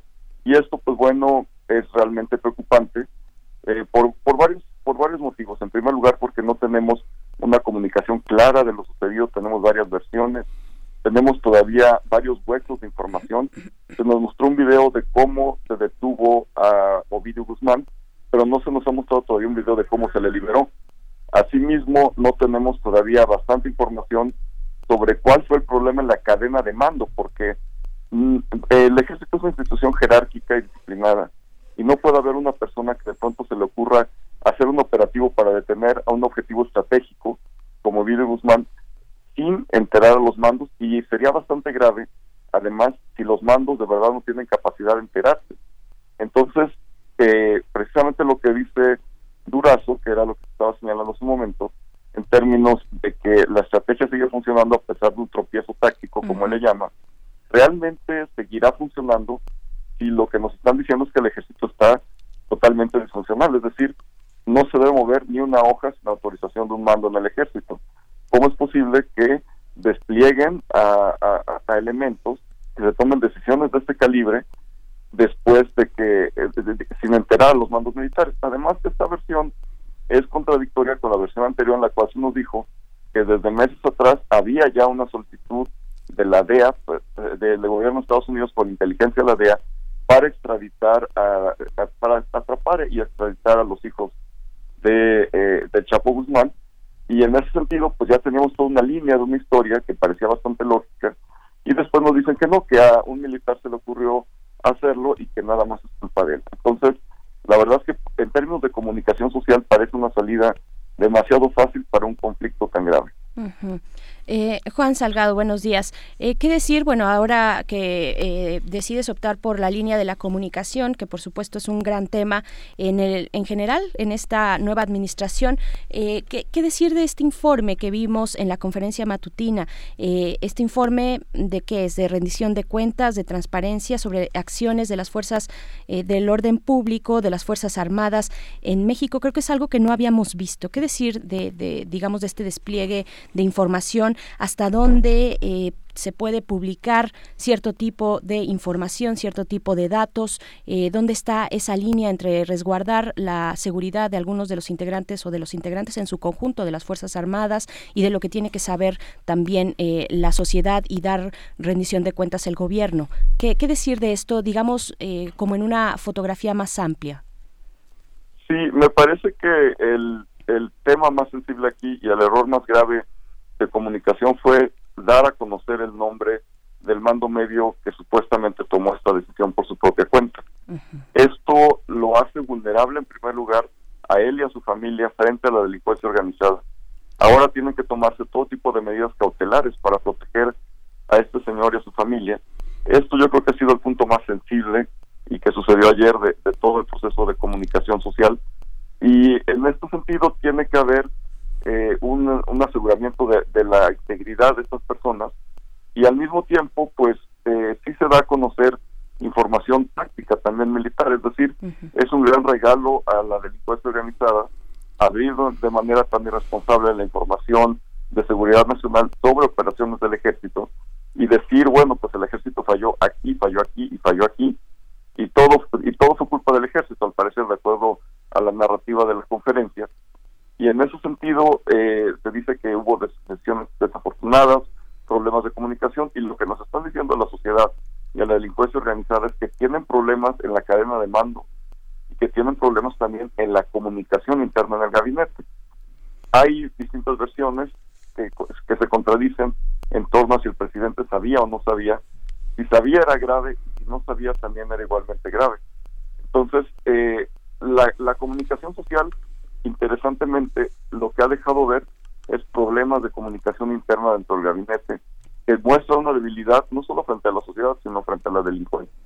Durante la eh, comparecencia, Durazo fue acompañado de la plana mayor pues, del Gabinete de Seguridad, ¿no? del secretario de la Defensa, del, de Marina, el almirante Ojeda, eh, estaba también el consejero jurídico de Presidencia, es decir, todo un bloque eh, que daba pues, la idea de apoyo, de, refrendo hasta hacia estas acciones y la comparecencia de Durazo. ¿Qué decir, ¿Qué decir de esto cuando por un lado encontramos a los altos mandos de las Fuerzas Armadas, a la plana mayor del Gabinete de Seguridad y por otro también pues se ventila el nombre del mismo presidente, lo hace, de, esta, de este mando que estuvo a cargo del, del, eh, operativo en, Culiacán. ¿Cómo, cómo, ¿Cómo, deja esta relación? ¿Qué podemos empezar a ver sobre esta relación entre el Ejecutivo y las Fuerzas Armadas, a, diferencia del secretario de Seguridad eh, y Protección Ciudadana? Bueno, la presencia de Luis Crescencio Sandoval, del general Sandoval, en, eh, en, en, la comparecencia del secretario de Seguridad, pues bueno, muestra ciertamente pues una lealtad orgánica institucional del ejército hacia su comandante supremo y finalmente hacia el Estado. Es decir, siendo una institución de Estado, se presenta el ejército en este momento de rendición de cuentas del secretario de Seguridad frente al Congreso y sin duda alguna que pues es un acto de responsabilidad institucional del ejército y lo hicieron. Sin embargo, estamos eh, observando ya actualmente en México una crisis civil militar porque si bien se presentó el general Sandoval, debemos recordar que el general Gaitán eh, el 22 de octubre hizo declaraciones muy fuertes y de hecho quejas muy fuertes diciendo que el ejército se había sentido marginado, humillado y que además pues no estaba de acuerdo con la estrategia de seguridad del país. Es decir, fueron declaraciones muy fuertes y habló en el nombre del grupo de militares que estaban ahí. Es decir, cuando en el ejército alguien se atreva a levantar la voz de esta manera frente a su superior jerárquico y al superior jerárquico de todo el ejército, que es el general Sandoval, pues es porque tiene respaldo de un grupo bastante fuerte. Entonces, en realidad, pues hay un desgaste ya del ejército, no solo de ahora, después de 20 años de participar en operativos antinarcóticos, el cual pues ya se traduce además por la torpeza de estos operativos, pues en un eh, prácticamente pues un enfrentamiento entre distintos grupos al interior del ejército pero que también ya tiene una consecuencia en la relación civil-militar. Entonces, todo esto se ha complicado de tal manera que ya hay una parte muy inconforme dentro del ejército que no está de acuerdo con lo que está haciendo el Ejecutivo Federal. Sí, aunque es, hay que señalar que Gaetano Ochoa, el general Gaetano Ochoa, que cumple este año 70 años, eh, que, que, fue un hombre con una hoja de servicio muy destacada, en el sexenio de Calderón de alguna manera fue premiado, un hombre de una, eh, de una, de una honestidad y de un alto rango probado por las distintas misiones militares que tuvo. Sin, sin embargo, en ese desayuno con el secretario de la Defensa, donde habló con prácticamente con los militares jubilados. Él, él ocupó la subsecretaría eh, eh, con, Calderón y tenía una posición muy importante en el Estado Mayor que siempre está en contradicción a veces con el propio jefe de la defensa. Lo que pasa es que no vemos, no veíamos las, las contradicciones entre los comunicados de las Fuerzas Armadas. Si hiciéramos una historia de todas las personas que han aspirado al puesto de la Secretaría de la Defensa Nacional y en dónde han terminado, o dónde han continuado sexenios. Sería una historia muy interesante de leer, pero es una historia que nuestros historiadores no han tenido acceso, ni se han atrevido a hacerla. Pero este, el historiador del ejército que finalmente terminó jubilado y callado eh, al lado de Cuauhtémoc Cárdenas fue Luis Garfias Magaña, que finalmente yo creo que indica desde hace mucho tiempo, desde el 88, una, una, este, una, una idea de que las Fuerzas Armadas no son un cuerpo homogéneo, ¿no, Juan? Sí, sin duda. Y, y vamos, pues los conflictos internos eh, tienen tiempo sin, sin, lugar a dudas, pero también hay que señalarlo, uno de los temas que más ha dividido a los altos mandos del ejército y que más conflictividad interna ha generado es precisamente esta participación tan activa de las Fuerzas Armadas en operaciones antinarcóticas. En realidad, eh, siempre ha estado dentro de su mandato tener eh, pues todo el respaldo hacia, hacia cuestiones de seguridad nacional. Sin embargo, en particular, como es bien sabido ya, pues hemos tenido varios casos de militares directamente colaborando con la delincuencia organizada y, también teniendo pues distintas eh, modalidades de corrupción dentro del, mismo ejército. Y pues esto obviamente pues e, enfrentamos a dos grupos, a un grupo altamente nacionalista que cree en los valores del ejército y que fue formado precisamente en toda esta disciplina y en toda esta doctrina militar con otro grupo que a partir de la exposición al terreno y a la exposición al, dinero del narco, pues se ha corrompido. Eh, es, es obviamente una simplificación muy grande, porque hay toda una escala de grises dentro del ejército, pero con todo y esto, eh, digamos, pues muestra un rompimiento, una fractura, que si bien ya venía de tiempo atrás, en este momento ya dio una señal que es impensable para, para este código precisamente de silencio del ejército. El, el ejército es una institución cerrada, es una institución que dirime sus asuntos, incluso eh, jurídicos y penales, al interior, y en ese sentido que haya salido este eh, esto, eh, digamos, del ámbito castrense, pues es bastante notorio y también da muestra pues de una inconformidad que pues va creciendo.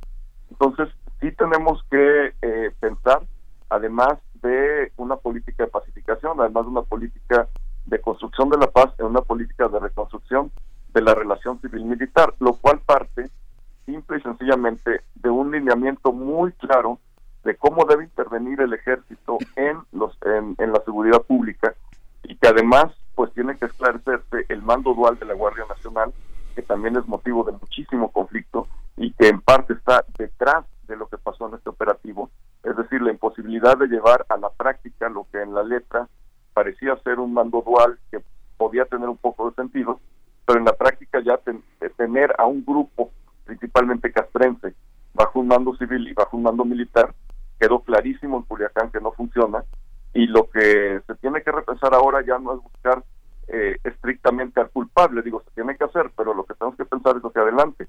¿Cómo reestructuramos y sanamos esta relación civil-militar cómo utilizamos inteligentemente todas esas competencias tan únicas del ejército y de la marina para poder combatir a la delincuencia organizada. El mismo Durazo, en el sentido de la Guardia Nacional, eh, pues ha dicho que está en, en, un momento pues inicial, como es como lo está, eh, y que se que cerrará el año pues con más elementos, 92 mil elementos. Se espera que para 2021 sean 140 mil. Eh, ¿Qué decir qué decir de este proceso que deberá tener la Guardia Nacional? ¿Cómo cómo verlo a la luz de este pues de, lo que ocurrió en Culiacán? La la Guardia Guardia Nacional, pues resolviendo estos problemas importantes de seguridad, estos operativos también. Eh, ¿qué, decir de esto? Bueno, es un proceso que ya conocemos en México. Eh, lo hemos visto con la AFI, lo hemos visto con Policía Federal, que Policía Federal, con fue Policía Federal Preventiva, inició con entre 30 y 50% de elementos eh, que venían de las fuerzas castrenses. En el caso de Guardia Nacional es mucho más alto el número de, de elementos que ven de las fuerzas castrenses y en eh, y hasta ahora pues el reclutamiento no ha sido tan fuerte como como se buscaba. Es importante decir que el reclutamiento se está haciendo en instalaciones militares y que la formación de la Guardia Nacional es militar. Entonces lo que vamos a tener eh, debido a los números que están buscando es un poco la historia de secciones anteriores sin llegar a esos números tan grandes es procesos de formación de capacidades profesionales muy acelerados eso es un riesgo muy grande porque de pronto ¿Cómo es que pensamos pasar de 40 a 90 mil en lo que queda del año? Pues la verdad es que significa reclutar a como de lugar y formarlos en un par de meses, porque, bueno, lo que falta para terminar el año en realidad es un mes. Pero, pero es decir, estamos nuevamente poniendo el reloj contra la formación de una institución que debe ser responsable de la seguridad en México, que es el tema más sensible actualmente. Entonces, eh, yo creo que tenemos que pensar en un modelo de más largo plazo, ¿por qué no decir? La policía que queremos la vamos a formar en los siguientes 10 años y tener un plan con escalado, con metas intermedias en el cual podamos ver el año 2 yo voy a tener formados a tantos, pero voy a tener un programa rector que va a ser lo suficientemente sólido para poder formar a, estas, eh, estos nuevos elementos en perspectiva de género, derechos humanos, en todas las, las competencias que necesitan para operar en el terreno y finalmente, pues la gran deuda que tenemos con, con nuestros policías, que es la creación de una universidad. En Nuevo León crearon ya una universidad, en la Ciudad de México se creó una universidad, en distintos países de América Latina, incluso en Honduras tenemos universidad policial. ¿Por qué no crear una universidad para nuestras fuerzas federales policiales? Eh, llámese como se llame, ya sea Guardia Nacional o como se llame, ya es necesario que tengamos policías que tengan una formación verdaderamente sólida, que sea holística y que, y, que realmente los, los convierta en profesionales. El otro punto importante en, en, este proceso de la Guardia Nacional es el servicio profesional de carrera. Realmente es muy frustrante para todas las personas que estuvieron en Policía Federal que se les prometió un servicio profesional de carrera, un sistema de ascensos, y que de pronto les dicen, pues todo eso se acaba, la institución ya no existe y ahora va a ser la Guardia Nacional y les vamos a dar contratos temporales y pues todo su, su plan de carrera y su plan de vida como Policía Federal que les prometimos, pues ya se acabó. Realmente eh, todo mundo tiene eso actualmente en su mente y si entran a la Guardia Nacional, pues no tienen la certeza tampoco, porque no la hay en este momento, no hay un plan de profesionalización y un plan de, de carrera policial dentro de la Guardia Nacional. Entonces realmente quienes están entrando, pues entran porque les surge un trabajo, no porque esperen que van a tener un futuro donde pueden ascender de acuerdo a sus méritos. Al día siguiente del operativo en Culiacán, pues uno de los temas que surgió al debate fue el tema de la inteligencia y en su conferencia matutina en esta, eh, no recuerdo si fue el día de ayer o antier precisamente, eh, el presidente habló de esto, habló de la inteligencia y la distinguió del, del espionaje. ¿No? que era él dijo lo que se hacía antes se, se espiaba a eh, pues a adversarios como él llama eh, se espiaba a periodistas en fin eh, tenemos Pegasus no el caso de Pegasus por ejemplo. ¿qué, ¿qué, decir cuál es el papel de la inteligencia en este en este gobierno cómo lo pudimos ver reflejado en el operativo Culiacán cuáles son pues los lo que falta no en este ajuste de un gobierno pues que va que va llegando cambiando muchas cosas para bien o para mal no la, la, inteligencia es un ciclo muy amplio y no solo requiere de la información, porque tenemos bastante información por parte de la DEA. Mm. Eh, el ejército tiene la mejor inteligencia que hay en el país, tienen capacidad de captar, de procesar, de sistematizar. En ese sentido, hubo bastante información desde hace varios meses, como ya se ha dicho. El punto es que no se hizo uso inteligente de esa información, es decir, no, esa información no se transformó en inteligencia y ese catalizador que ahora lo venimos a extrañar es lo que hacía el CISEN.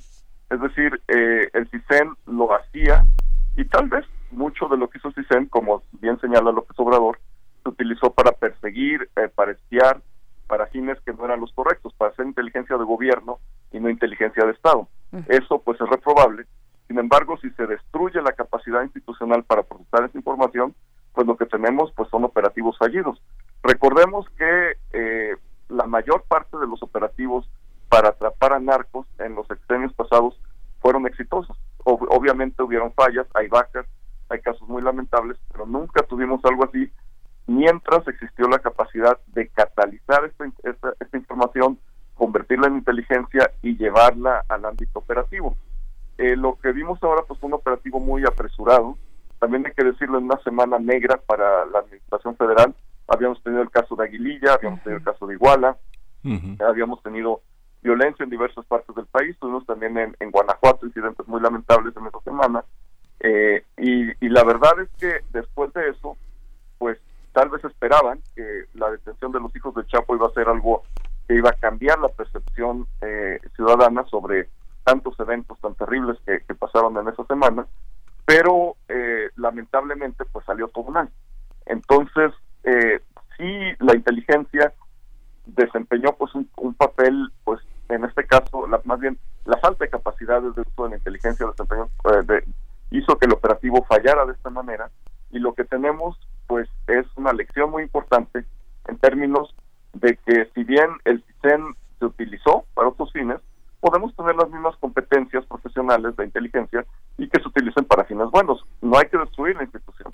Lo que hay que hacer es usarla bien. Aunque, digamos, si revisamos desde los años 50, desde la creación de la Dirección Federal de Seguridad hasta el CISEN, realmente el método de la infiltración, pues recuerda los métodos de la delación y de la traición. Los infiltrados en general cumplen el papel de traidores. Y si leemos la, los informes prejuiciados, sexistas, racistas, xenófobos, o sea, de eso está armado. Lo ha documentado ampliamente Sergio Aguayo. Esa es, son, son seres que fueron reclutados para traicionar a los, a los a los espacios donde habían sido infiltrados, donde sindicatos, organizaciones campesinas les habían dado la confianza, les habían tendido la mano para que los espiaran y que, es, y que sin escrúpulos redactaron informes, pero verdaderamente vergonzosos para la historia de este país. menos más vergonzosos que los de los propios inquisidores que hacían las declaraciones en los juicios durante la Inquisición. Es, es, es, muy fuerte, pero forma parte de la historia. Tal vez habría que buscar otros métodos, ¿no? Sí, sin duda. Y, me parece que desde hace 20 años Sergio Aguayo cuando publicó La Charola pues dio a conocer pues muchos de estos métodos desviados, porque hay que decirlo son métodos desviados, eh, que utilizó que utilizaron las administraciones federales mexicanas para dañar a los que consideramos sus enemigos políticos. Es decir, eh, estaban presentes con organizaciones no gubernamentales, estaban presentes en todas partes espiando, porque sí es cierto, espiaban, y se allegaban de información, como digo, para proteger al gobierno, no al Estado. Y lo que lamentablemente sucedió con todo esto, esta historia negra que se tejió en el CISEN, pues fue eh, el, el, mal uso, digamos, de una institución. Sin embargo, pues ahora tenemos que repensar la inteligencia. tenemos una institución como el ejército que sigue manteniendo excelentes capacidades de inteligencia, pero no podemos depender de la DEA en términos de inteligencia. No podemos depender de la inteligencia de Estados Unidos para poder realizar operativos antinarcóticos en México. Los grandes operativos y las grandes capturas que hemos tenido en México han dependido de inteligencia estadounidense con todo y el están operando. Entonces, realmente necesitamos reconstruir una, institución de inteligencia, ahora sí con base en, en, apoyar al Estado, en apoyar la institucionalidad, en apoyar eh, el desarrollo democrático del país, en, verdaderamente evaluar las amenazas para las instituciones nacionales. Pues en el momento que lo podamos hacer, yo creo que podemos tener una institución bastante sana si se maneja con, con honestidad y con apertura. Creo que eh, hay una discusión pendiente en, en, en México en materia de inteligencia. Sin duda, sin duda, Juan Salgado, pues te agradecemos mucho eh, esta conversación. Será importante e interesante ver cómo resuelven este caso, ¿no? Porque ahí sigue la orden, la orden de aprehensión. Pues ya estaremos conversando si nos lo permites. Eh, te mandamos un abrazo. Un abrazo, con mucho gusto. Hasta luego. Gracias. Vamos a ir con música. Vamos a escuchar La Crimosa de Mozart y esto es para Miriam Blumen.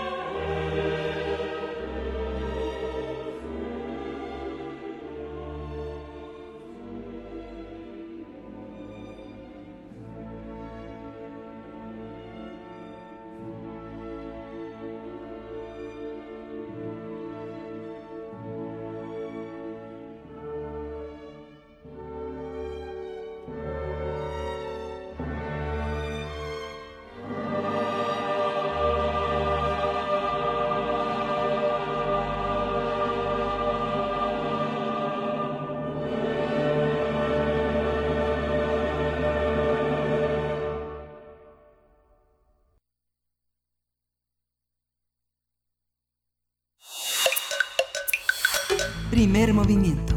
Hacemos comunidad. Nota del día. Los rituales y ceremonias alrededor de la muerte en el mundo varían de acuerdo con las diferentes culturas y su forma de entender el final de la vida. En la mayoría de los países, estos ritos se realizan en varias fases a partir del deceso de un ser querido y comienzan con la preparación del cuerpo y su destino, que puede ser un sepulcro o la incineración. Eso en la mayoría de los casos. Para algunas culturas la muerte es solo una transición a otro plano y en otras existe la creencia en la reencarnación. Por ejemplo, en el Japón, la celebración del Día de Muertos se realiza del 13 al 16 de agosto. Durante esos días, los japoneses que en su mayoría practican el budismo visitan las tumbas y las adornan con flores. También son famosos los rituales alrededor de la muerte en la antigua Grecia, en Egipto o en las culturas prehispánicas en el continente americano. A propósito de este tema, la Casa de las Humanidades realizó ayer la mesa redonda Mitos y ritos sobre la muerte en Japón, Grecia, Italia y países escandinavos. También fue inaugurada una exposición fotográfica que se puede visitar en su sede ubicada en Presidente Carranza 162, casi esquina con tres cruces en Coyoacán, en la Ciudad de México. A partir de esta actividad en la Casa de las Humanidades vamos a hablar sobre cómo se entiende la muerte en distintas partes del mundo, cómo se conmemora y cuáles son las ceremonias en torno a ella. Nos acompañan eh, Emil Emilson, Emilson maestra, eh, Elin Emilson, maestra en lingüística aplicada, ha trabajado en el área de lingüística aplicada a la docencia de idiomas y de análisis del discurso desde hace 40 años en el CELE de la UNAM, en el CEPE, el Colegio de México, el INEA y actualmente en la Universidad Pedagógica Nacional, donde promueve la enseñanza de las lenguas indígenas. Eh, bienvenida. Elin, muchas gracias por estar con nosotros. Muchas gracias. Gracias, Elin. Hay que decir, es maestra en lingüística. Es, es, así. También nos acompaña Natalia Moreleón, quien es maestra en letras clásicas, profesora del, del, griego clásico y moderno en la Facultad de Filosofía y Letras y en el CELE. Ahora eh, en la Escuela Nacional de Lenguas, Lingüística y Traducción se ha dedicado a la difusión de la cultura griega y a la traducción de poesía griega contemporánea. Bienvenida, Natalia Moreleón. Gracias. Muchas gracias. Y está también con nosotros Kazuko Nagao. Ella es maestra en lingüística aplicada, profesora de japonés en el CELE, ahora Escuela Nacional de Lenguas, Lingüística y Traducción. Bienvenida, bienvenida Kazuko. Muchas gracias por la invitación. Buenos días. ¿Por dónde empezar? ¿Por dónde? ¿Quién, quién quiere empezar a arrancarnos con este, con este panorama de las culturas? ¿En qué nos parecemos? ¿En qué nos distanciamos? Yo creo que eh, Natalia Moreleón, si nos quieres pues dar una introducción de cómo nos acercamos, de por qué la Casa de las Humanidades se acerca a estas culturas, a los rituales de muerte. Bueno, la Casa de las Humanidades se acerca a nosotros porque nosotros somos parte de la UNAM y conocen bastante bien nuestras actividades y compartimos muchas de ellas. Esa es la razón. Entonces, eh, esta mesa redonda que llevamos muchos años haciéndola con diferentes culturas, pues la realizamos en la Casa de las Humanidades ya una vez y en el CELE durante muchos años la hemos hecho. ¿Y, ¿Y, cuál es este acercamiento que han podido ver, las diferencias entre las festividades mexicanas o los ritos, la celebración, eh, la conmemoración de la muerte y de los muertos en México con respecto a otras culturas? Bueno, yo voy a hablar concretamente sobre Grecia, porque pues es mi tema. Claro. Eh, aquí sí hay muchas diferencias porque para los griegos el tema de la muerte es un tema tabú. Eh, a ellos les asusta muchísimo pensar en la muerte, no pueden imaginar bromear con la muerte. Cuando los griegos han venido aquí, un poco se asustan de que el mexicano se burle de la muerte vistiéndola de mujer. Entonces para ellos es algo, después les parece folclórico y divertido, pero en su primera impresión es siempre un shock. Ahora bien, la el temor a la muerte en los griegos existe desde, desde el paleolítico, desde antes que fueran griegos, desde antes que llegaran los que actualmente se llaman griegos. Ya existía ese temor y eso se ve desde el paleolítico porque en los entierros que había, a los cuerpos los metían a presión en las hendiduras de las rocas para pulverizarlos casi, es decir, los fragmentaban de tal manera que no pudieran regresar a vengarse. Ese es el temor.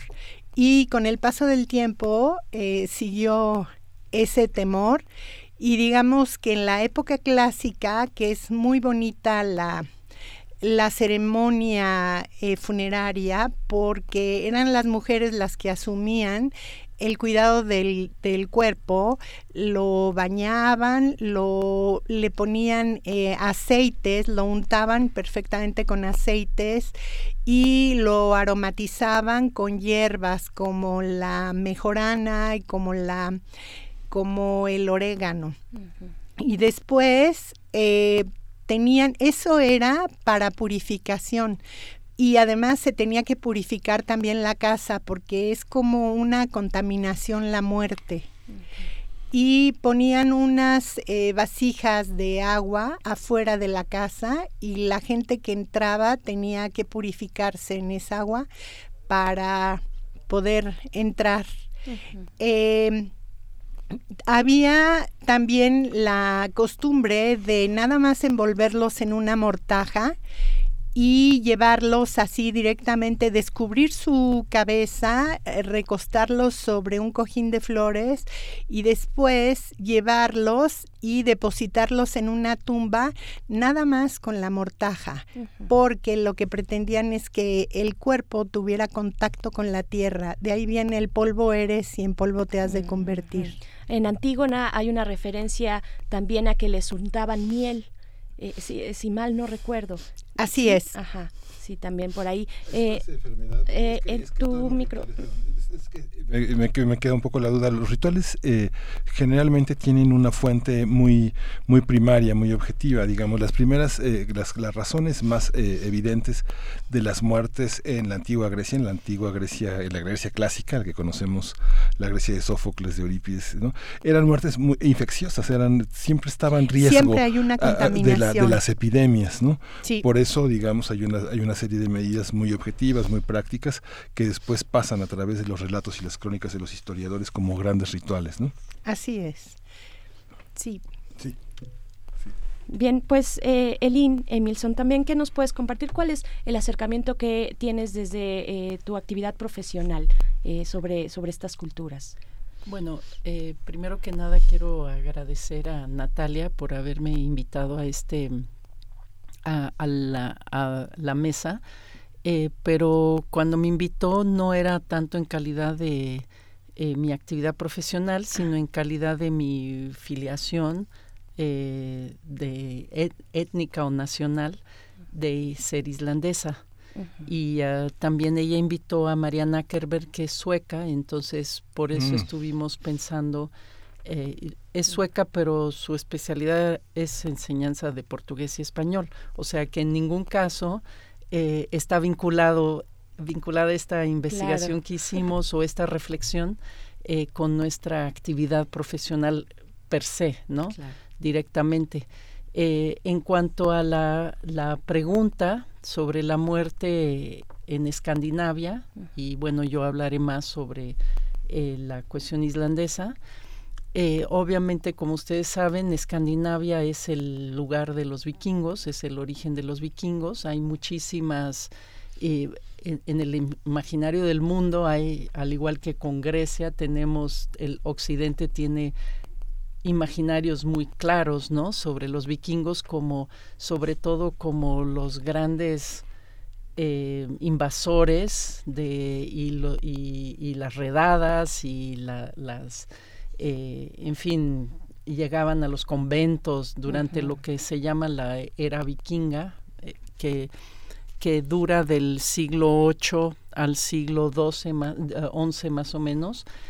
Eh, y en, de ahí viene todo el imaginario como de los vikingos como muy sanguinarios, pero en realidad, desde luego, es cierto y además había una gran exaltación por la cuestión de la guerra, Em, pero también es verdad, y me gustaría ahí leer algunos ah, fragmentos de un de uno de los escritos de las Edas, eh, que son escandinavas, pero fueron plasmadas por escrito en Islandia en el siglo XIII, que si no mal recuerdo, em, en donde se dan una serie de consejos y reflexiones y aforismos sobre muchas cosas, incluyendo la muerte. Entonces, em, y ahí a, raíz de las sedas conocemos como la cosmovisión.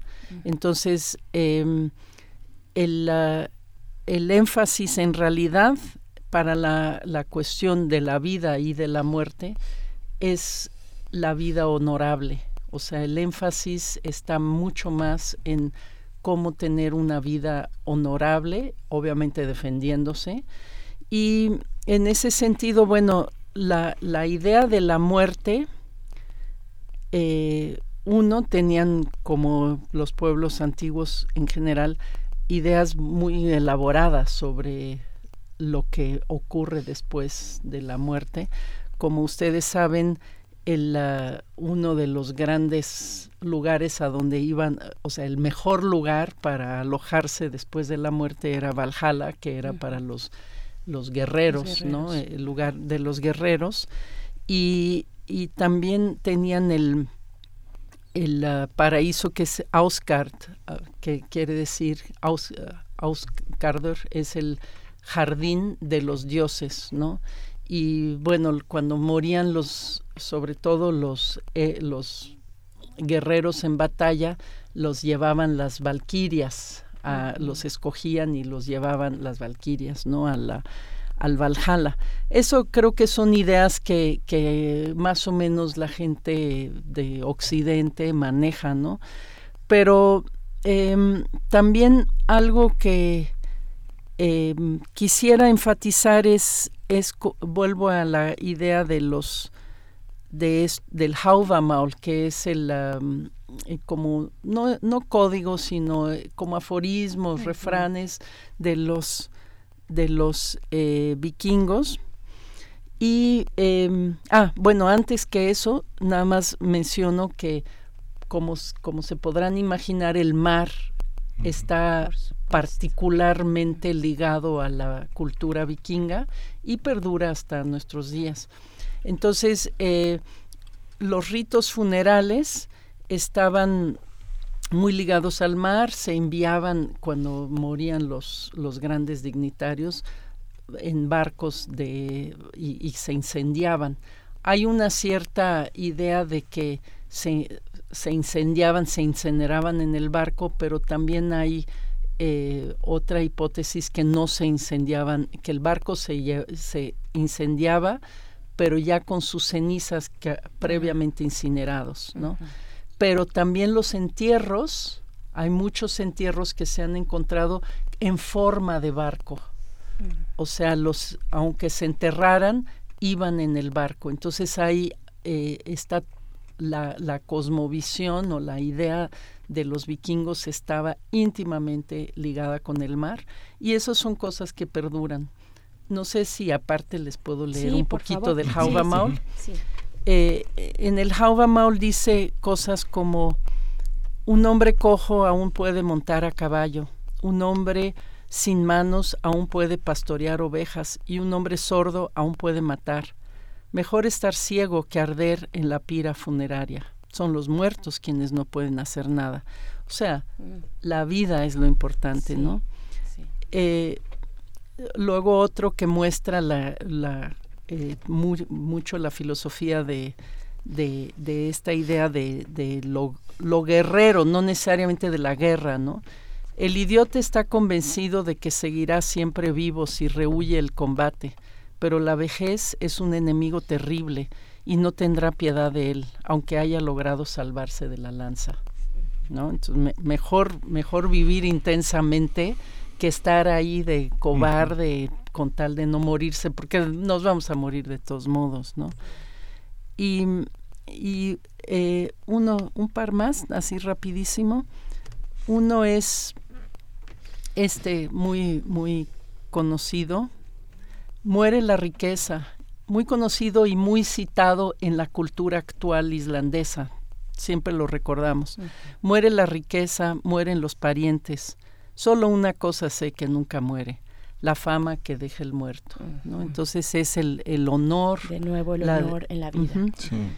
Y eh, otro, lo mejor de la vida es la vida misma. Asegúrate de que disfrutes cada momento y dejes un buen nombre tras de ti no hay nada mejor que estar vivo y contento. Y eso Un que pueblo traes de ahora, acción también, ¿no?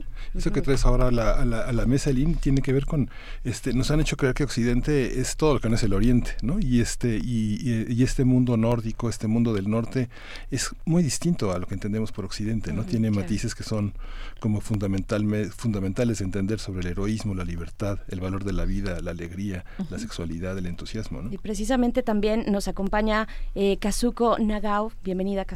Gracias. Pues compártenos, por favor, pues cuál es este acercamiento a la muerte en Japón. Bueno, yo diría que la muerte y la vida está como en continuo. Bueno, sí, este, mm. bueno, tradición budista, pues tiene como una ligera idea de reencarnación, aunque no sabemos.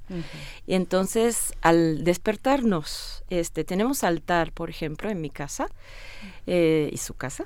Gracias. este, y entonces damos como agua y este arroz que hicimos en, la mañana eh, al difunto primero, ¿no? Antes que nada.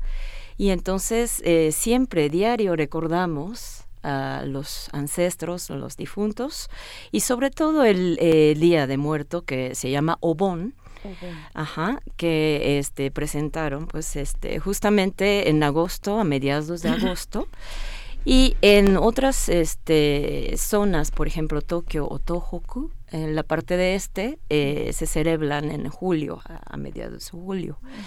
Y es el momento, en caso de agosto, es momento que se reúnen. Este es una de eh, periodo vacacional, este muy importante en Japón. Entonces, este, se reúnen, visita a, los padres y eh, a la tumba, cementerio. Y eh, se limpian, se llenan de flores y colocamos los inciensos. Y también hacemos ofrendas. Por la diferencia de la época ah, que en México se celebra, eh, estos días de muerto. Entonces lo que eh, colocamos en la ofrenda es un poquito distinto. Eh, las flores sí, de temporada, iluminan, perfuman con velas, inciensos y decoran con frutas de temporada como durazno, suica, mm. ajá, etcétera, ¿no? Y eh, también con valores marcamos eh, dónde estamos a los difuntos. También hay, eh, existe el elemento de la luz. El elemento de luz es tanto vela como valores. ¿no? Ajá. Y hay verduras que se simulan vehículos de los difuntos, los espíritus. Uno es este pepino y otro es berenjena. Mm. El pepino, ambas verduras este, simulan como forma de estos animales, ¿no? Entonces, este pepinos, este es simulado como caballo que vienen los difuntos rápido con nosotros.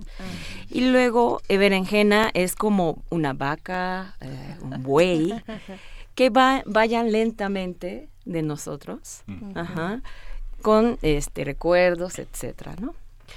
Otro punto que nosotros hacemos es el baile de Obon, Bon Odori. Ese es un baile en círculo, no, no bailamos casi este, entre pareja, ese es como...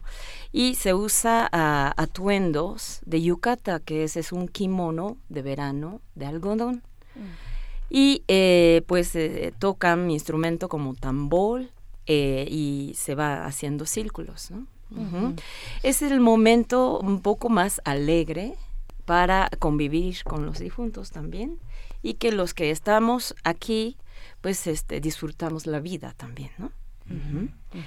Y como al final de estos rituales de la ceremonia, pues al final eh, se hace despedida como Toro Nagashi, que es un lantán que eh, alojamos en el río. De alguna manera, el río es, es un como, eh, como conductor entre este mundo y aquel mundo, que no sabemos hasta dónde vamos a llegar, ¿no? Entonces, eh, eso hacemos y también pues en la zona de Kioto eh, prenden juegos en la forma de carácter, caracteres relacionados con la religión budista y vamos este, viendo, bueno, vamos despidiendo a los difuntos. Mm, Todo esto hay una generalidad, hay una generalidad este japonesa. Vamos, vamos, vamos a regresar, vamos a regresar en la siguiente hora a dar conclusiones, pero querías querías completar algo, este, Natalia. Natalia. Sí, me gustaría comentar respecto a la forma de, de entierro. Entre los griegos, ahora está prohibida la incineración todos los cuerpos tienen que inhumarse. Cuando, porque la religión ortodoxa, que es la religión de Estado, eh, no permite la incineración. Entonces, si quieren incinerar a los cuerpos, ahora lo que hacen es que se van a Bulgaria. ¿Qué, te parece, Natalia? Si vamos a hacer el corte, el corte de la hora, y regresamos precisamente para eh, abundar un poquito más en esto y saber sus conclusiones. Y vamos a, vamos a despedir a la radio Nicolaita, que bueno, Morelia, como les decíamos ayer, tiene muchísimas actividades, eh, no deje de consultar las aplicaciones de ese extraordinario estado, y bueno, Radio Nicolaita, nos escuchamos el próximo lunes, nos despedimos, quédese con nosotros a las conclusiones de esta mesa. Queremos escucharte. Llámanos al 55 36 43 39 y al 55 36 89 89. Primer movimiento. Hacemos comunidad. Creemos en un mundo donde se escucha toda la música. Toda la música. Donde el conocimiento esté abierto al mundo se ame de todas las formas. Ese mundo es posible y vamos a pelear por él. Resistencia modulada. De lunes a viernes, de las 20 a las 23 horas, por el 96.1 de FM, Radio UNAM. Experiencia sonora.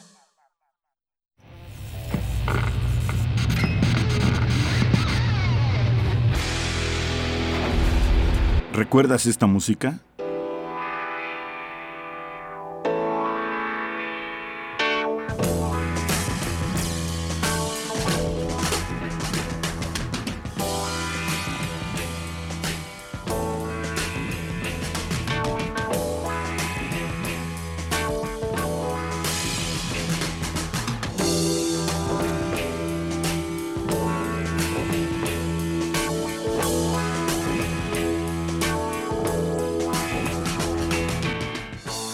Ogden's Not Gone Flake, The Small Faces, 1968. Recuerda y revive con nosotros cuando el rock dominaba el mundo.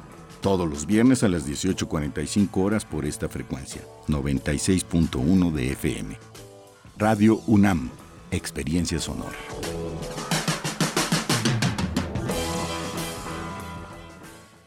Felicidades, ya son 20 años. En cada elección que hemos decidido, hemos avanzado. La verdad, en confianza, participamos cada vez más, porque estamos ciertos que nuestra elección se respeta y es en beneficio de todas y todos. Ya son 20 años eligiendo a quienes nos representan. Tribunal Electoral de la Ciudad de México. 20 años garantizando justicia en tu elección.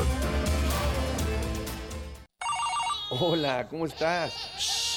Déjenme hablar. Mamá, escucha lo que aprendimos hoy. Cállense, no me dejan concentrar. Papá, mamá, hoy jugaremos la final del torneo. No puedo ir, tengo mucho trabajo. Yo tampoco puedo, tengo muchas cosas que hacer. Escuchar a niños y jóvenes es el primer paso para prevenir las adicciones y ayudarlos a crecer sanos y seguros. Visita nuestra página en www.go.mx diagonal salud diagonal CIJ, Centros de Integración Juvenil.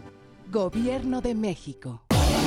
Después de una gira de alto impacto por diversos planteles de la UNAM, Voces en el Campus regresa para llevar la radio universitaria con las voces a las que pertenece. Eh, ¿Quién? Voces en el Campus. Es la transmisión especial que Resistencia Modulada grabará de las 13 a las 16 horas para transmitirla en su horario normal de las 20 a las 23 horas. Próxima grabación, primero de noviembre, Mega Ofrenda UNAM, en la Plaza de Santo Domingo, Centro Histórico, Ciudad de México. Radio Universitaria para los radio universitarios. Resistencia modulada. Radio UNAM. Experiencia Sonora. Síguenos en redes sociales. Encuéntranos en Facebook como Primer Movimiento y en Twitter como arroba PMovimiento. Hagamos comunidad.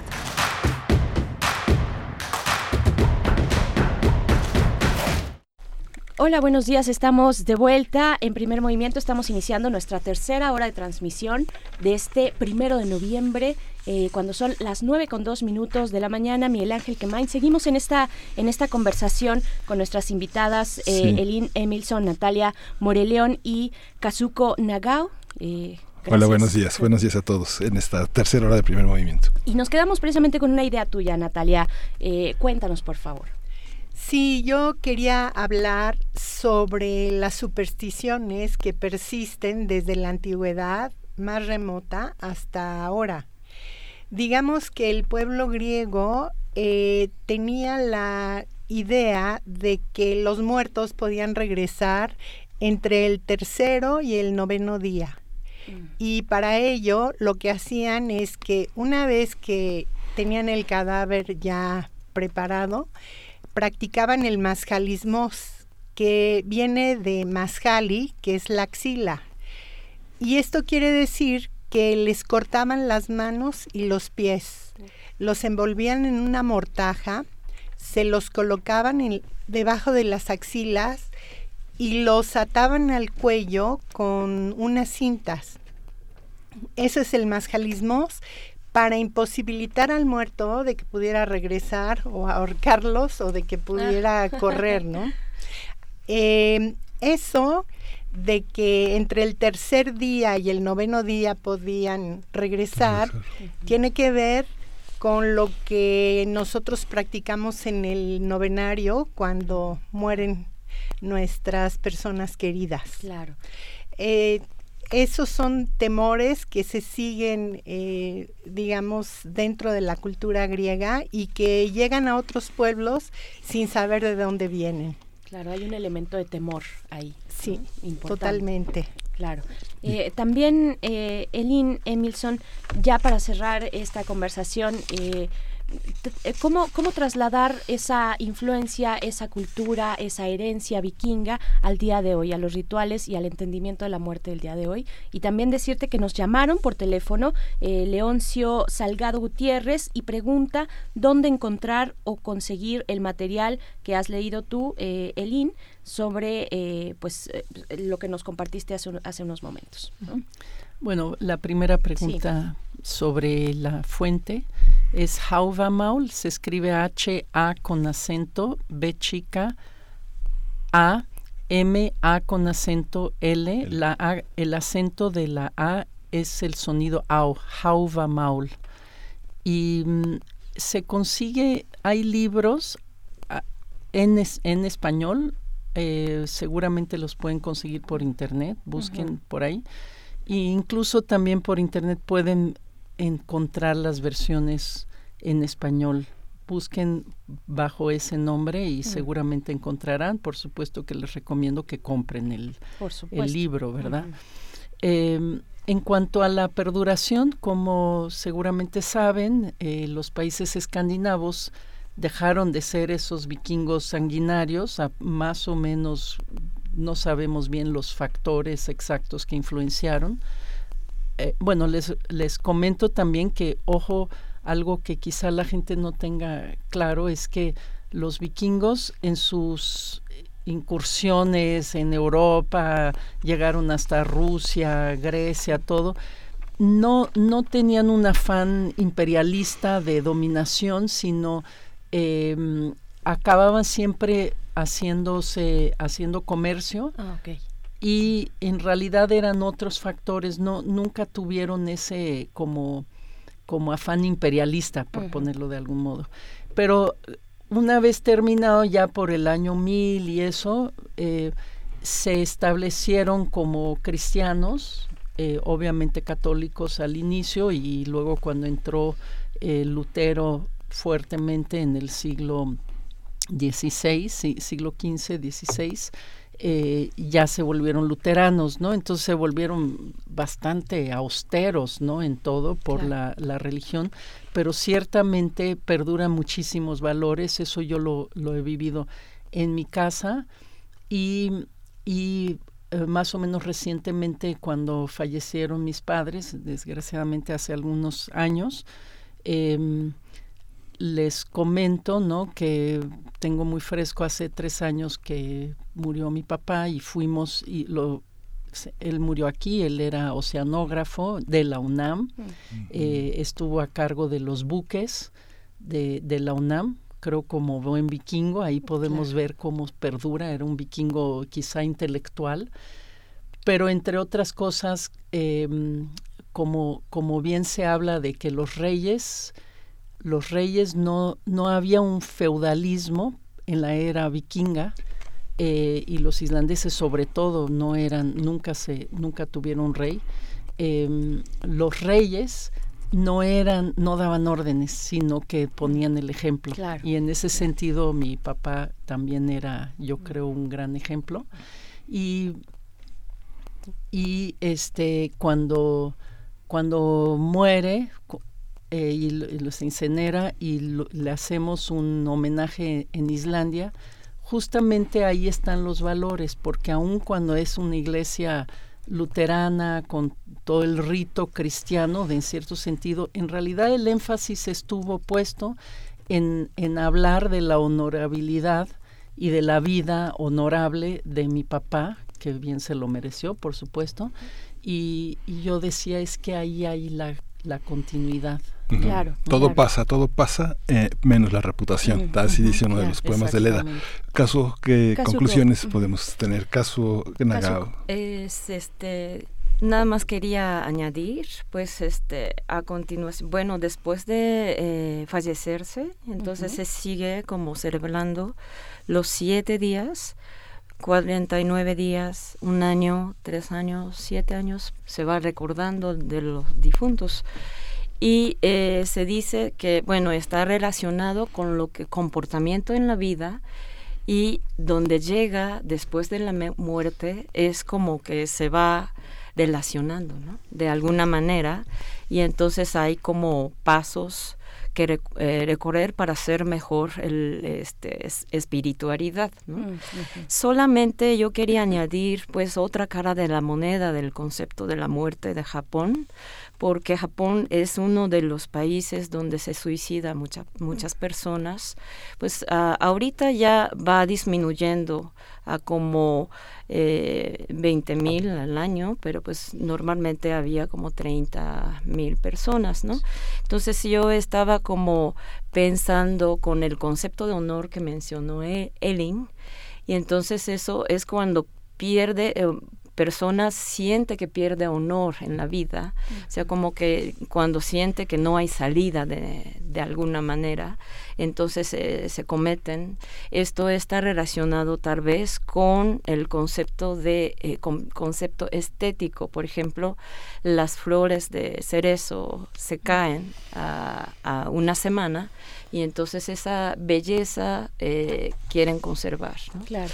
Entonces está relacionado con, por ejemplo, el escritor eh, Yukio Mishima de Suicida y también es como una protesta de, de esa manera, ¿no? Es como uh, utilizar la muerte como una dramaturgia, etcétera, ¿no? Entonces existe este lado tan drástica y también otro lado eh, es como tener entretejer la vida y muerte y se va como tomando en cuenta con recuerdo, entonces es como muy contrastivo estos dos conceptos de la muerte que existen. Por supuesto, pues no tenemos más que agradecerles que vinieran a compartir lo que ocurre en otros lugares, en sus lugares, en Japón, en Islandia, eh, también a ti, Natalia Moreleón, con la cultura eh, griega clásica, muchas gracias. Gracias. Gracias. Gracias, Elin Emilson, gracias por haber venido. Y Kazuko Nagao, muchas gracias, un gusto. Gracias. Muchas gracias a las tres. Pues nos vamos a despedir con música. Con música, vamos, vamos a dedicársela a Elena Hernández. Y esta es La Llorona en la voz de Chabela Vargas.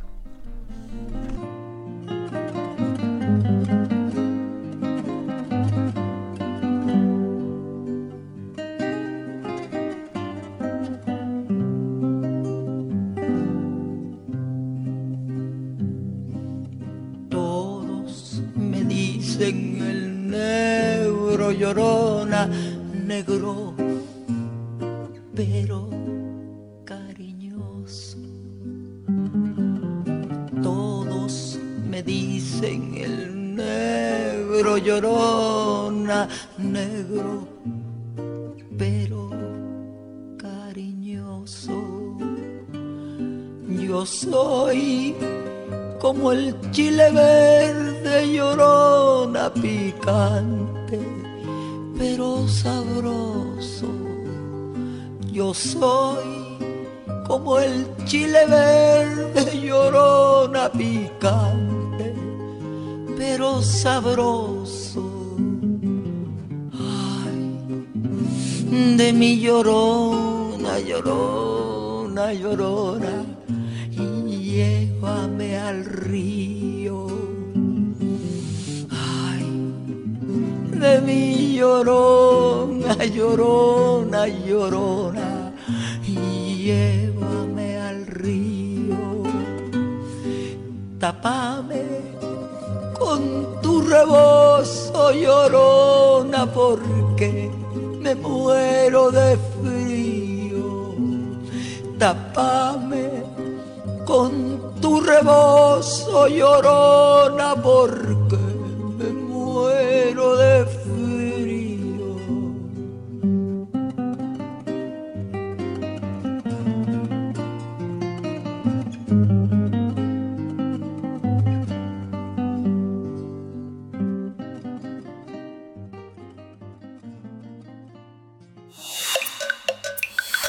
Primer movimiento. Hacemos comunidad. Es hora de Poesía Necesaria. Hoy vamos a leer poesía de Elías Nandino. Elías Nandino nació en Cocula, en Jalisco, en 1900. Ya tendría para el próximo año 120 años de que, eh, de que inauguró su vida. Elías Nandino, él es uno de los hombres importantes del grupo de contemporáneos. Eh, eh, fue Premio Nacional de Literatura y del Premio de Poesía Aguascalientes. Tuvo lo que tienen todos los honores que tienen los grandes poetas mexicanos. Él es autor de Nocturna Palabra, que publicó en 76 y que constituye pues una gran muestra de su obra como poeta. Murió en Guadalajara en 1993. Fue una, una figura muy importante y lo quiero acompañar con el cello de Rostropovich, con el preludio al, eh, al, a, la, suite número uno de Bach, que era una de las obras que más amo eh, este, este ejecutante, este gran hombre del cello ruso. Este poema que voy a leer se llama Silencio en poema. Dice, para poder decirte lo que ansío, busco lo más sutil, lo más celeste, lo que apenas se acerca al alba pura de iniciar su existencia, sin haber sido herido, ni por una mirada, ni tampoco por nadie imaginado. El aroma del sueño, la estela sin color que va quedando cuando la nube avanza, la oración que se eleva de la espuma al nacer y morir, la queja que pronuncia la corola cuando vuela el rocío o el íntimo gorjeo del agua que abandona su venero, no pueden ayudarme porque ya están violados sus secretos y opacan la avidez del solo intento de querer pensar lo que anhelo decirte. No hay palabra, ni canto de paloma, ni roce, ni suspiro, ni silencio que puedan expresar la frase virgen con que yo quiero hablarte. Es idioma que traigo sumergido en estado naciente, inmaculado, que lucha atravesando mis tinieblas como la luz de estrellas ignoradas que viene desde siglos descendiendo para tocar la tierra. Así es la profunda voz sedienta que llevo atesorada como raíz de antigua resonancia en mi marino caracol de entraña, y que vive conmigo desde siempre brotando del amor inapagado, del amor primitivo de otros seres que amaron antes con el mismo amor y prosiguen en mí fundidos en espera, enamorando aún lo inalcanzable. Para poder decirte lo que anhelo, me falta lo inacible, lo perfecto, y al no poder tenerlo, con sombras duras, con dolor desnudo, con el creciente caos de mi delirio y el humo intacto del callar que oprimo, escarbo el pozo donde entierro a solas la forma del intento, el inmóvil temblor de quererte expresar lo inexpresable.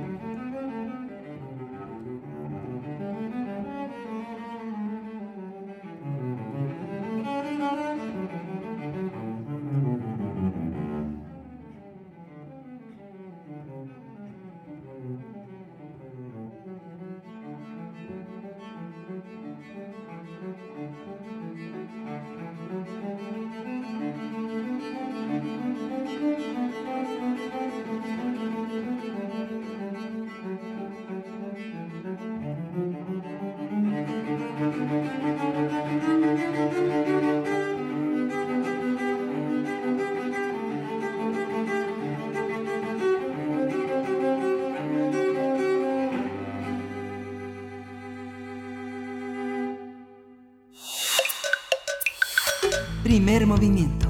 Hacemos comunidad. La mesa del día. El cine de terror busca provocar sensaciones de miedo, pavor, repugnancia, disgusto, incomodidad o preocupación. Este género cinematográfico toma elementos de la literatura, supersticiones, leyendas, así como de temores que surgen en diferentes contextos. Entre los elementos básicos del cine de terror se encuentran los vampiros, el- los hombres lobo, los monstruos, fantasmas, brujas, zombies y un largo etcétera. Algunas de las películas consideradas como clásicas de este género son, por ejemplo, El Resplandor, El bebé de Rosemary, Psicosis, Eso o It, El exorcista, Los pájaros, Alien, etcétera. Desde el pasado miércoles se realiza en la Ciudad de México la doceava edición de Mórbido Film Festival, que tiene como tema central el agua y que ofrecerá una selección de cine fantástico y de terror relativo a este elemento, con más de 30 largometrajes y más de 70 cortometrajes de distintos países. El festival fes- festejó ayer los 30 años de la película Santa Sangre de Alejandro Jodorowsky con la proyección del estreno mundial de la remasterización en 4K de esta película rodada en México. El Mórbido Film Festival también contará con la presencia de Gary Sherman. Él es escritor, productor y director de películas como Poltergeist 3, quien ofrecerá una clase magistral. Conversaremos sobre el Festival Mórbido y su propuesta, así como sobre los referentes clásicos e indispensables del género de terror. Y para ello nos acompaña en la línea Abraham Castillo Flores, mejor conocido como Aullidos Panteoneros. Él es coordinador del Festival Mórbido desde hace 10 años, especialista en cine de, de género y cine fuera de lo común, obsesionado por historias de terror plasmadas en celuloide y pixeles. Bienvenido, ¿cómo estás, Abraham Castillo? Muy buenos días. Muy buenos días, encantado de estar con ustedes. Ya emergí de mi cripta y listo para platicar con ustedes y sus radio escucha. Fantástico, fantástico. Pues, oye, eh, el género, eh, el género de terror en, en, en el cine, ¿qué, qué decir, qué decir? ¿Cuál es la propuesta? Empecemos tal vez por ahí de lo que tiene para este año, para esta edición, que ya empezó desde el 30 de octubre. Hay que decirlo que ya van corriendo de, son cuatro días, tengo entendido. Cinco, cinco días. Cinco días y ya, ya empezó. Pero, ¿qué es lo que, cuál es la propuesta que trae para esta edición, la doceava edición del Festival Mórbido? Pues mira, a nosotros nos gusta ir eh, decantando de todas las producciones mundiales y ir eh, viendo qué es lo que más nos interesa, lo que no puede pegar, conectar con las emociones que está sintiendo este el festival y lo que se está haciendo alrededor del mundo que sent- sentimos que es este relevante eh, presentar en México. Obvio, como este año tuvimos eh, como eje central el, el agua, eh, fuimos agarrando varias películas que tenían el agua y tal vez no todas de una forma obvia, eh, pero que siempre conectaban con el agua, que sentimos que es yo creo que uno de los temas más importantes que pues eh, nos puede causar terror su falta, pero también eh, el exceso de agua también nos causa mucho terror porque podemos morir ahogados. ¿Qué películas traen? Son varios largometrajes y varios cortometrajes. ¿Qué es lo más destacado y eh, dónde lo podemos ver? Ok, me preguntas de qué es lo más destacado y es así, de quién es quién es el qui- quién es el mejor hijo de todos, es muy difícil eso, pero sí sí tengo varias favoritas. Eh, tenemos 30 largometrajes este año y como dijeron hace ratito, 77 cortometrajes que están organizados en 10 bloques temáticos y aparte, bueno, ayer tuvimos la la, el la primer mundial de la restauración 4K de Santa Sangre, como dijeron, que fue un evento eh, fantástico que teníamos a Blanca Guerra, a Danovsky, gente que trabajó en la película y que nos trajeron anécdotas de eso. Eh, tenemos mañana, eh, hoy día tenemos una película tailandesa que se llama The Pool para todos los aqu- aquellos que hayan pensado que quedarse en una alberca con un cocodrilo es cosa simple. Yo les digo, no lo es. También tenemos Antrum, que es la famosísima película maldita, que habíamos dicho que por favor no fueran y ya se vendió toda la sala.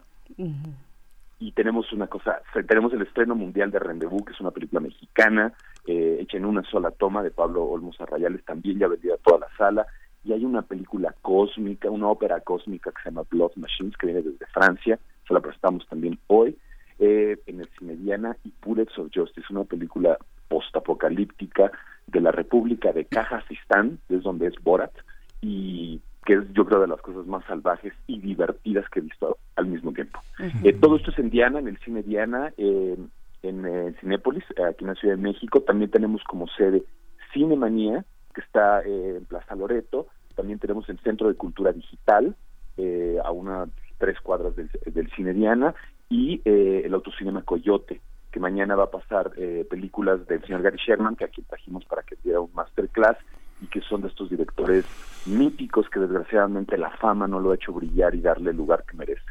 Pero para eso están estos espacios. Ah, justo yo quería preguntarte, pues para aquellos que no identifiquen bien a bien a este pues productor, director, eh, pues ya consagrado con algunas películas, ¿quién es? ¿Quién es Gary Sherman? Gary Sherman es un director norteamericano que viajó por el mundo, eh, encontró mucho trabajo y, un, una, un lugar donde desarrollar su cuestión artística en Inglaterra en los 60 él deja Estados Unidos por estar en, eh, en contra de las políticas de su país y en Inglaterra es donde desarrolla su carrera eh, a la par de Jonathan Demme, que hizo El silencio de los inocentes. Ellos fueron ellos trabajaron mucho tiempo juntos. Y ahí realizó una película que se llama Deathline que es la que estamos trayendo a una de las que traemos a, a Morbid en su restauración eh, 2K sobre caníbales en el metro de Londres, que sentimos que era algo que podía conectar mucho con la Ciudad de México, porque dijimos, yo creo que el público mexicano puede haber pensado, caníbales en el metro, por supuesto que sí, ¿no?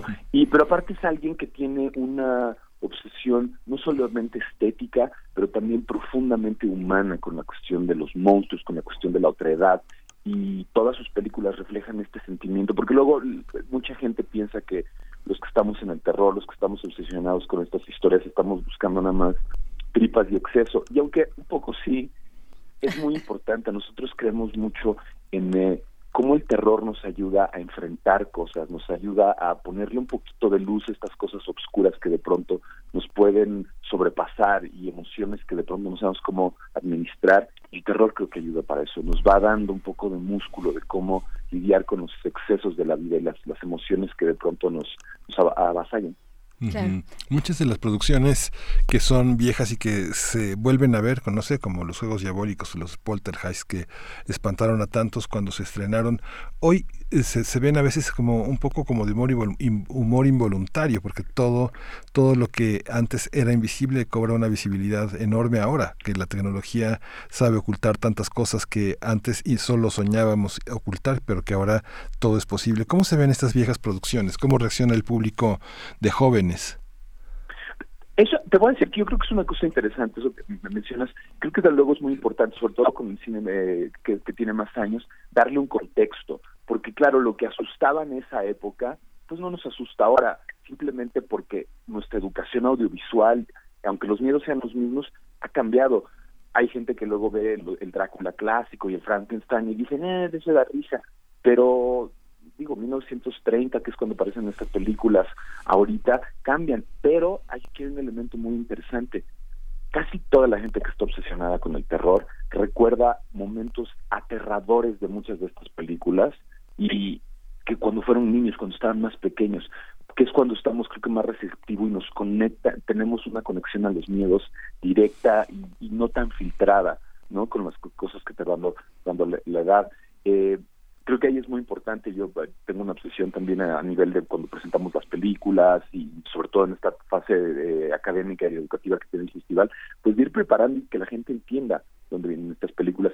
Pero habiendo dicho eso también, Luego el cine de terror que ha tenido que sobrevivir eh, con presupuestos de risa loca y a veces con falta de, tecnología, pero también de directores y de creadores locos que dicen no me voy a dejar atrapar por poco presupuesto y no voy a volar la barra y presentar lo que tengo y, con la creatividad tratar de hacer no ciudades, lugares que no existen, planetas, monstruos que por ejemplo hay un monstruo mexicano que no podemos olvidar el, el varón Vitelius del varón del terror que aunque es yo creo que una de las peores máscaras que se han hecho en la historia del cine, es sin embargo una de las más eh, emblemáticas y que tiene fans en todo el mundo.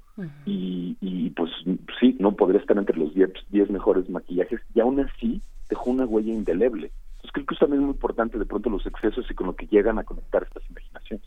Claro, Abraham, y bueno, eh, yéndonos entonces al territorio del cine de terror mexicano, ¿qué decir cómo se ha ido moviendo, evolucionando esta escena eh, mexicana? Hay clásicos que podemos mencionar. Eh, yo ahorita pienso en Alucarda, por ejemplo, ¿no? Veneno para hadas, no sé, hay, hay como hasta el viento tiene miedo, algunas que podríamos ir mencionando, pero cómo ha ido creciendo, cómo ha ido modificando sus temas, también los públicos, ¿no? Se han ido acercando este tipo de propuestas de festivales como Mórbido. ¿Qué decir de la escena mexicana en el terror? Yo te quiero decir, creo que hoy día es uno de los eh, mejores momentos para el cine de terror. Hay mucha gente que de pronto dice, no, pues eso acaba de suceder, pero no es cierto. El, el cine de terror en México arrancó en 1800, 1899 con un cortometraje eh, que era una adaptación de, Don Juan Tenorio. Luego en 1933 tuvimos la primera película de terror con La Llorona y de ahí para adelante no hemos parado, simplemente en la década de, terror. Pero bueno, había una guerra mundial y eso cambió el panorama de todo. Y pues nos desquitamos a partir de los 50 y los 60 que son momentos de una explosión de creatividad eh, y, que vimos eh, cómo de pronto también la industria descubrió que había una mina de oro y eso creo que es muy importante decirlo también los eh, la posición financiera y eh, dentro de la industria del cine del cine terror, el cine terror es importantísima. Hay mucha gente que luego dice no esto no importa pero cuando ven los números dicen hoy aquí hay algo no y sí las películas de terror eh, pueden, pueden son son fieles en eso no hay un público que las busca un público que las quiere y aquí en México pasa lo mismo ¿no? Si, si, si tu película tiene un cierto nivel de calidad, habla de ciertas cosas, va a haber, no son tal vez los números más grandes, pero sí hay, sí hay recuperación y poco a poco los, eh, los directores, eh, productores mexicanos de distintas épocas han ido identificando esto y, y dándole voz, creo que a nuestros miedos y por ejemplo ahora que vivimos una etapa tan terrorífica, tan abayazadora, eh, este cine creo que nos sirve también para canalizar estos miedos, exorcizarlos de alguna manera y, un poco cuestionarnos cómo es que llegamos hasta aquí. Sí, hay una, hay una tradición de ver el cine, gran parte del cine de terror se vio durante décadas en la televisión mexicana, ¿no? En el Canal 4 y los clásicos del cine mexicano que nombraban como clásicos y que eran... Y lo mismo pasaba con los, eh, con los, eh, las grandes salas de cine todavía, el cine Olimpia, el eh, México, todos esos cines donde iba la familia, iban acompañados. ¿El cine de terror se suele ver acompañado o se suele ver solo? ¿Cómo, cómo lo ves en la historia de nuestros espectadores? Creo que hay una cuestión de combinada. Creo que las experiencias que uno más recuerda son de esas que estás tú en el cine con gente. Creo que esa experiencia eh, primigenia, me atrevo a decir, de estar juntos en un espacio oscuro, recibiendo historias de, ¿no? de una pantalla con luz, pues es un poquito cuando nos juntábamos a hablar de las fogatas y no la luz de la fogata te ilumina y estás imaginando. Un poquito eso y sentir lo mismo eh, que los que los demás y estar unidos por una misma historia una cosa bellísima bellísima. Es parte de lo que nos gusta hacer nosotros en Mórbido es eso que la gente salga de su casa y que compartamos todas estas historias tremebundas que nos lleven a diferentes estados emocionales eh, y, y, nos sentamos y que haya comunidad, creo que eso es muy importante. Obvio también cuando estás en tu casa, ves algo en la tele, pero también es mucho más divertido poder compartirlo, que yo creo que es una cosa muy linda de las películas de terror, que que no está y que el otro yo hago a veces el chiste de,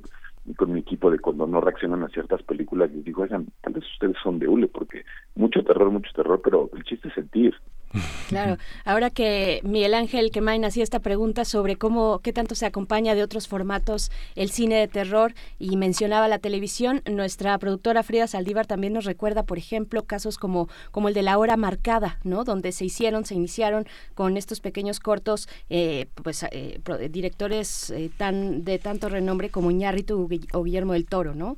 Ah, perdona, yo te corregiría, no fue Iñárritu, fue este, Alfonso Cuarón el tipo. Cuarón, Cuarón. Ahí, ah, eh, pues ahí está. Y, bueno, yo diría, creo que la, la, hora marcada fue un momento importantísimo en la televisión mexicana en una década que fue durísimo para el cine de terror, que literalmente sobrevivió gracias a las artes negras y a los asesinos seriales. Y, y bueno, esta producción de, de Carmen Armendáriz, que creo que es muy curioso que ahora sí, la hija de uno de nuestros pilares eh, de actores del cine haya eh, creado este terreno fértil dentro del mismo Televisa para formar a lo que se volvieron después de los años a dos grandes pilares de nuestro cine y a nuestro santo patrono Guillermo del Toro. que, pues bueno, ya literalmente él contesta más que muchos santos que tienen iglesias. Sí, sí, totalmente.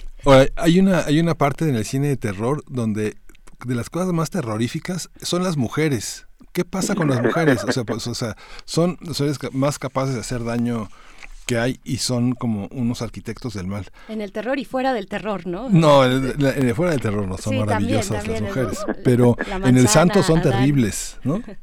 Por ejemplo, las películas del santo son, digo, al, margen de esta Elsa, Elsa, ¿cómo se llamaba Elsa? Elsa Aguirre.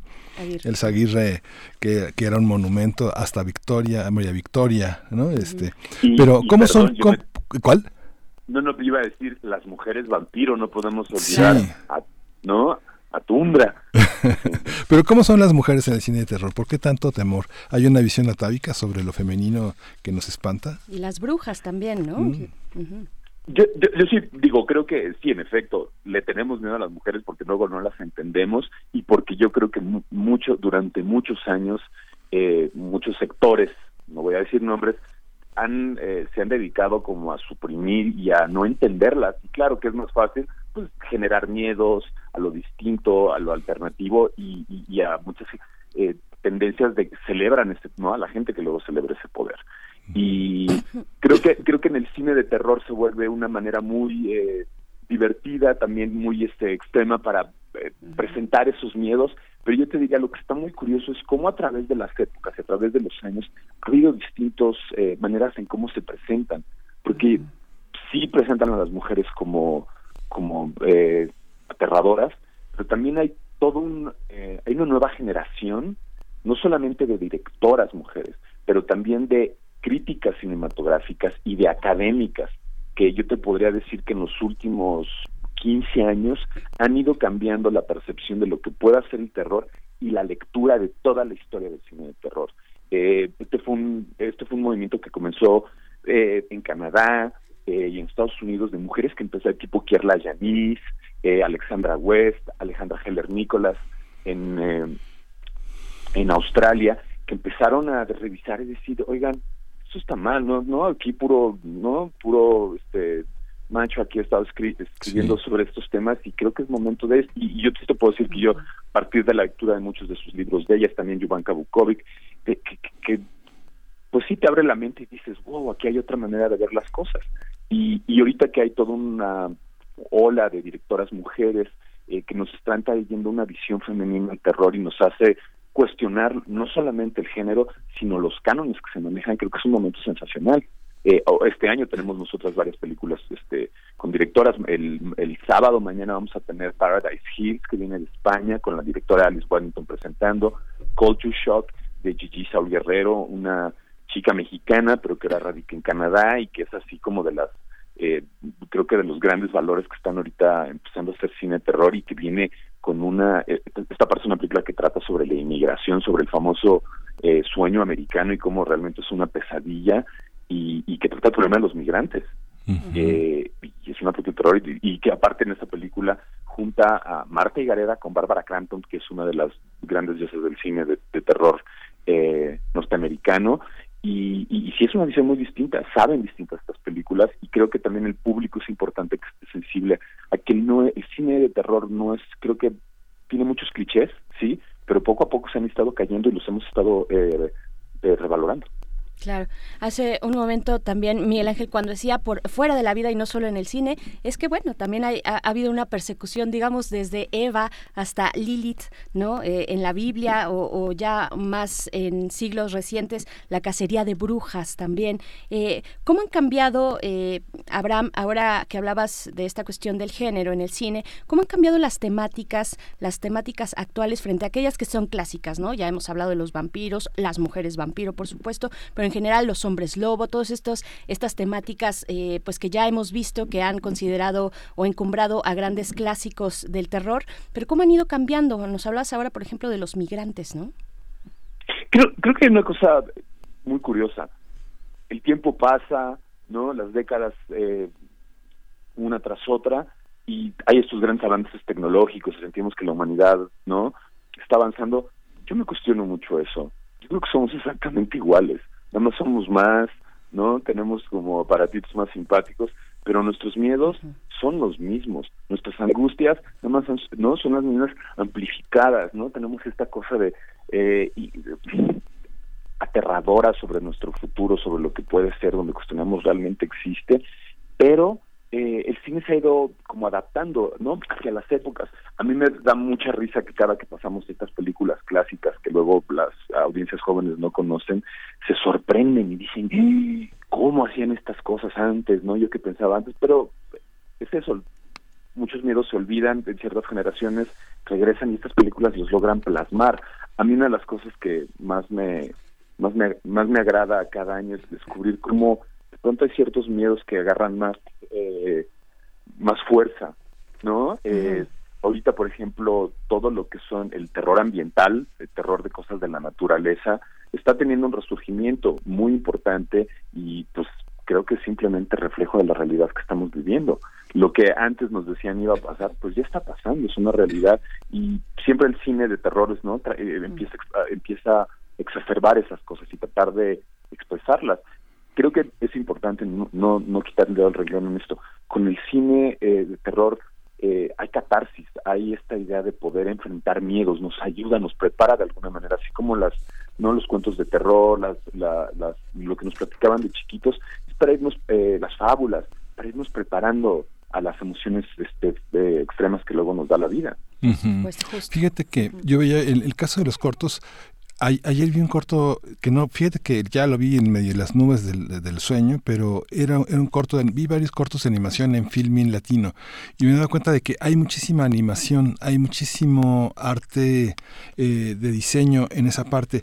¿Cómo, ¿Cómo estamos en ese territorio? Digo, yo recuerdo, digo, las... Eh, me, tocó ver en alguna época cómo Carlos Carrera construía sus muñequitos con una minucia y cómo, cómo es tan difícil. Ahora es muy fácil con la animación en, en, eh, computarizada, pero hay grandes logros en esa materia en México, ¿no? ¿Qué, ah, eh, ¿hay, ¿Hay corto de animación en esta edición de, de Mórbido? Por supuesto que sí. Nosotros eh, no, nunca hemos discriminado las formas de hacer cine. Eh, la animación nos encanta en cualquier, ¿no? Desde la animación clásica, el stop motion, también versión computadora, nos gusta muchísimo.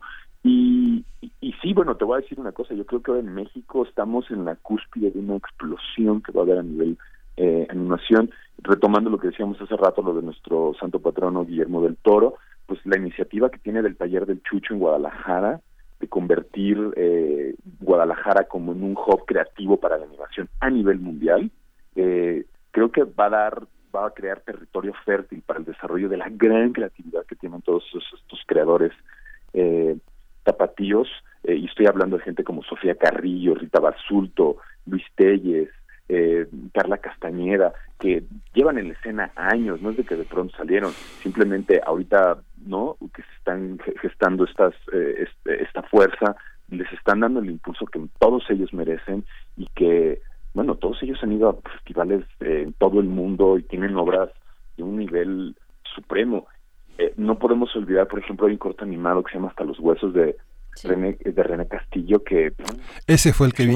ese fue el que vi. de Coco. O sea todo el mundo dice ah Coco qué bonito no sé qué pero eso ya estaba desde hace años no y, y, luego la gente se lo olvida y toda esta ellos, él fue el primero en poner toda esta cuestión de nuestro día de muertos y todo en una película, de una forma animada. Y bueno, es la también descendiente directo de, de Macario, de, de, Gabaldón de 1960, que fue la parte, y perdón que haga este viaje en el tiempo, fue la primera película mexicana nominada a un Oscar.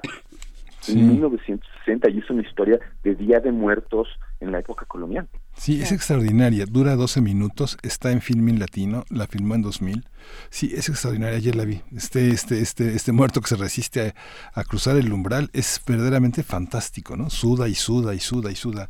Es fantástico. Así es, pues no, es, maravilloso. Sí, creo que también es una cosa que la creatividad mexicana aplicada al terror creo que es, es tan vasto eh, no, yo este año he tenido la fortuna de ir a platicar sobre la historia del cine de terror a, los Estados Unidos, eh, en el Fantastic Fest, ahora voy al Miskatonic Institute en Los Ángeles, y me impresionó también la cantidad de curiosidad que hay y también se nos olvida la gran cantidad de, de migración que hay. Entonces hay tanta gente que tiene estas eh, leyendas que la Llorona, la momia azteca los conocen. Y hace rato tú dijiste la televisión, la televisión ha ayudado muchísimo, muchísimo para que muchos de nuestros monstruos clásicos mexicanos eh, te sean conocidos por otros públicos, así como yo decía del Barón del Terror y la momia azteca, la momia azteca fueron se hicieron tres películas aquí en México, pero luego los americanos las compraron, las las remezclaron y recortaron, yo les llamo secuelas bastardas, pero luego los americanos hicieron han hecho películas de la momia azteca en honor a la momia azteca mexicana del 57 ¿no? Que siempre que aquí no lo hemos hecho. Claro. Pues aullidos panteoneros te dejamos volver a tu sarcófago porque aunque está nublado pues hay riesgos altos. Eh, Abraham Castillo muchas gracias gracias por venir a platicar de terror. Eh, ahí está la investiga la eh, pues esta invitación para que se acerquen al festival mórbido. Todavía quedan pues cuestiones ahí que ver propuestas que disfrutar y pues muchísimas gracias. Muchísimas gracias a ustedes, a todos los radioescuchas. Tres días de terror, emociones fuertes, distintas. Vengan a ver cine fuera de lo común. Estamos en el Cine Diana, Autocinema Coyote, Centro de Cultura Digital y Cinemanía estos tres días. Muchísimas gracias a ustedes. Gracias a ti, Abraham Castillo, coordinador del Festival Mórbido. Y vámonos con música. Esto es de Lee Thompson y Desorden Público. La canción es La Danza de los Esqueletos y es para Toño Quijano del equipo de información. esqueletos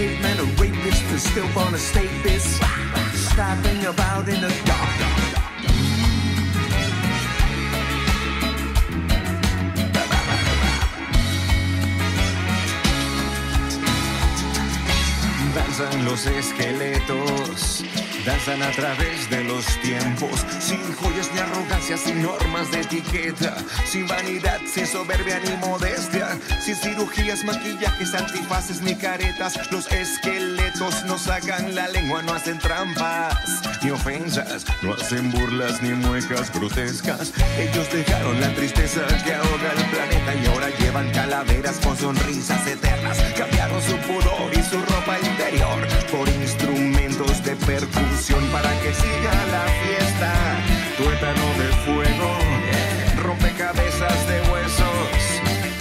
cementerios, museos y bajo la luz de la luna. Danzan los esqueletos en nuestro olvido, brillando en la penumbra, danzan los esqueletos. You were once somebody's baby. She was once some mother's child. You were once somebody's baby. She was once somebody's child.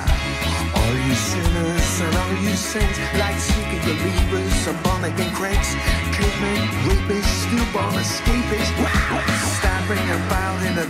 los esqueletos, libres de malos pensamientos, sin órganos sexuales, sin nacionalidad. Los esqueletos no van a los templos, descubrieron que nunca hay buena razón para el odio y la humillación.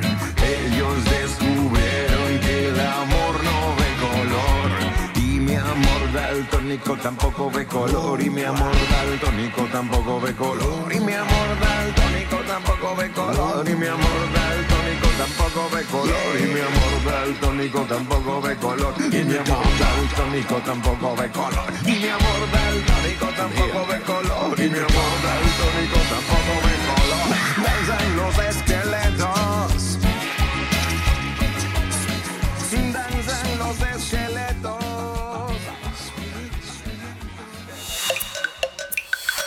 Primer movimiento. Hacemos comunidad.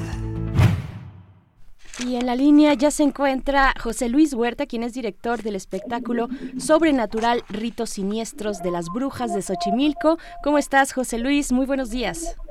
Hola, ¿qué tal? Muy buenos días. Este, muchas gracias por este espacio que nos están brindando. No, al contrario, pues cuéntanos eh, de qué se trata.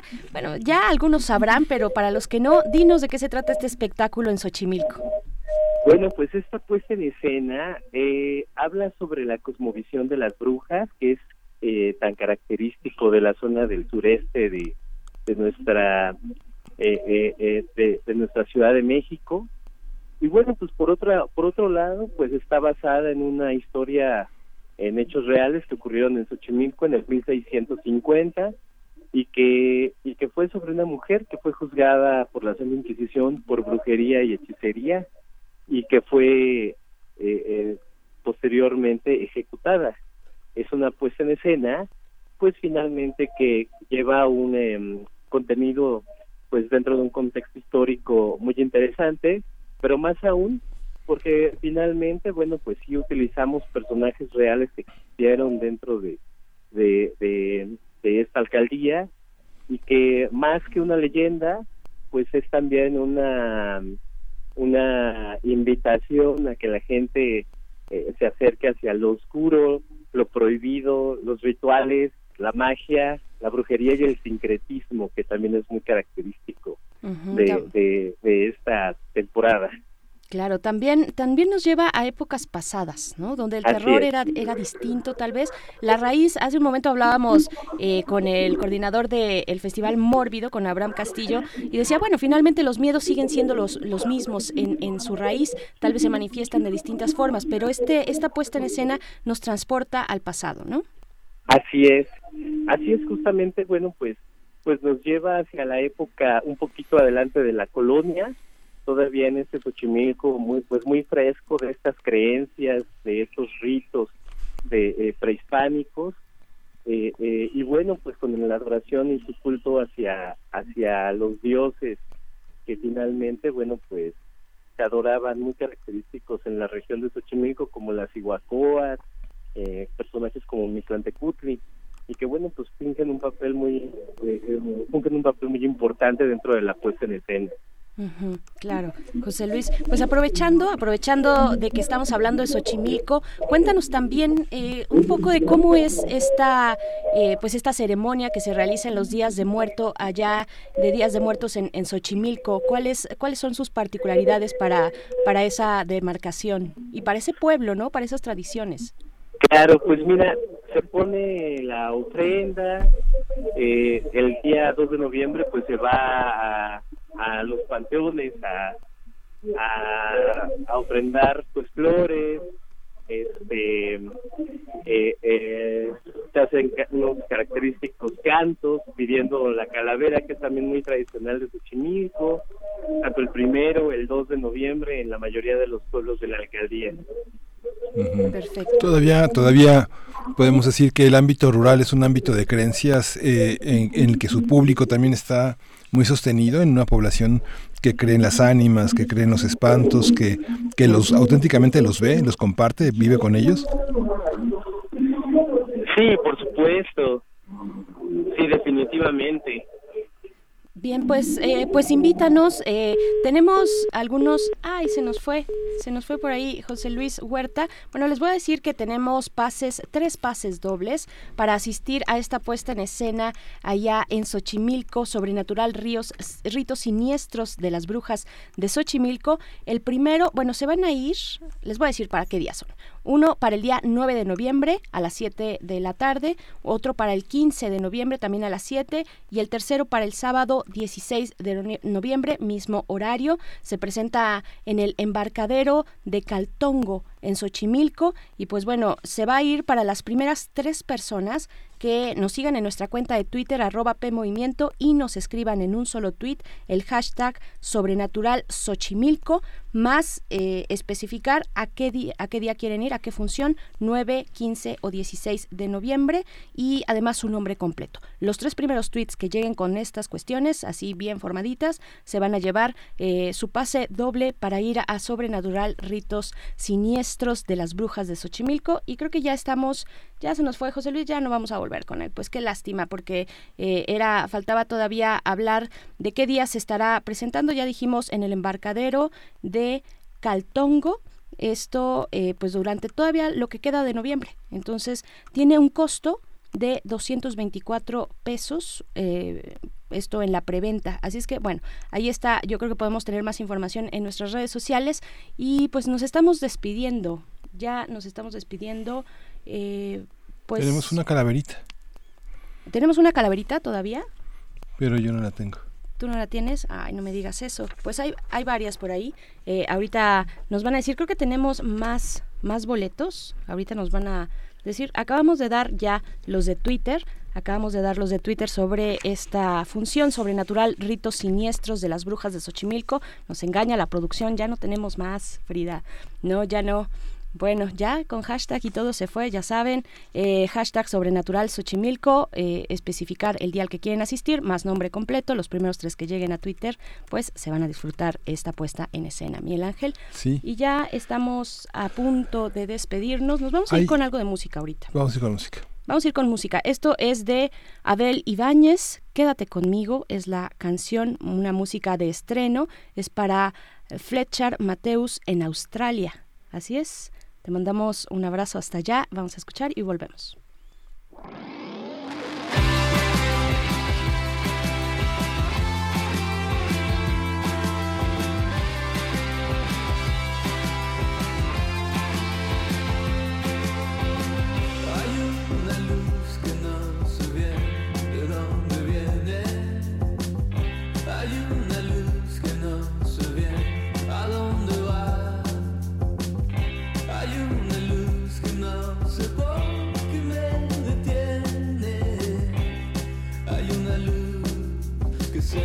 inside.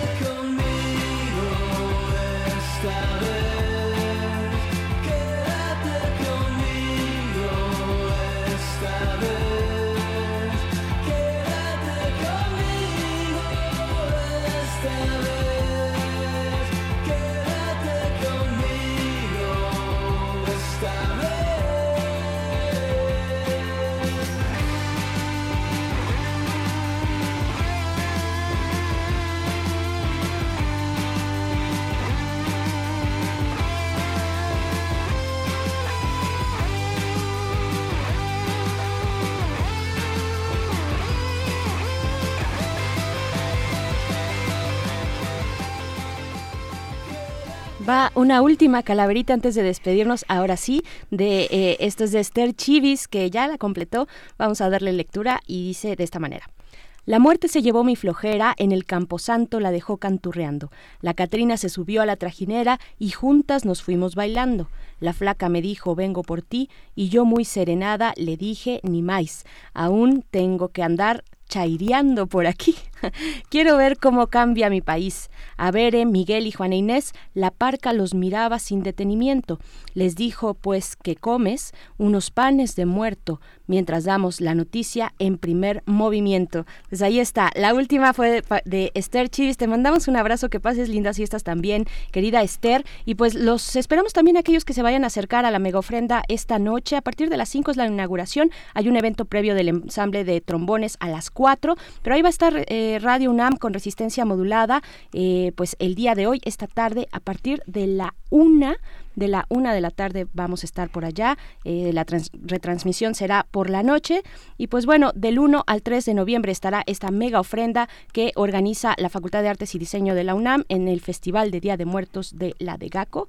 Pues bueno, ahora sí tenemos más boletos. Vamos, eh, antes daremos los boletos de nuevo sobre, eh, para esta puesta en escena sobrenatural, ritos siniestros de las brujas de Xochimilco. Ahí va de nuevo. Son tres días, el 9 de noviembre, 15 de noviembre y 16 de noviembre, todas a las 7, a las 7 de la noche, y deben seguir de esta manera los pasos. Nos siguen por Twitter, arroba PMovimiento, y en un solo tweet nos escriben el hashtag sobrenatural Xochimilco, más la fecha a la que quieren asistir, 9, 15 o 16 de noviembre y su nombre completo. Los primeros tres que lleguen se llevan sus pases, su pase doble para asistir cualquiera de estos días y nos estamos despidiendo ya.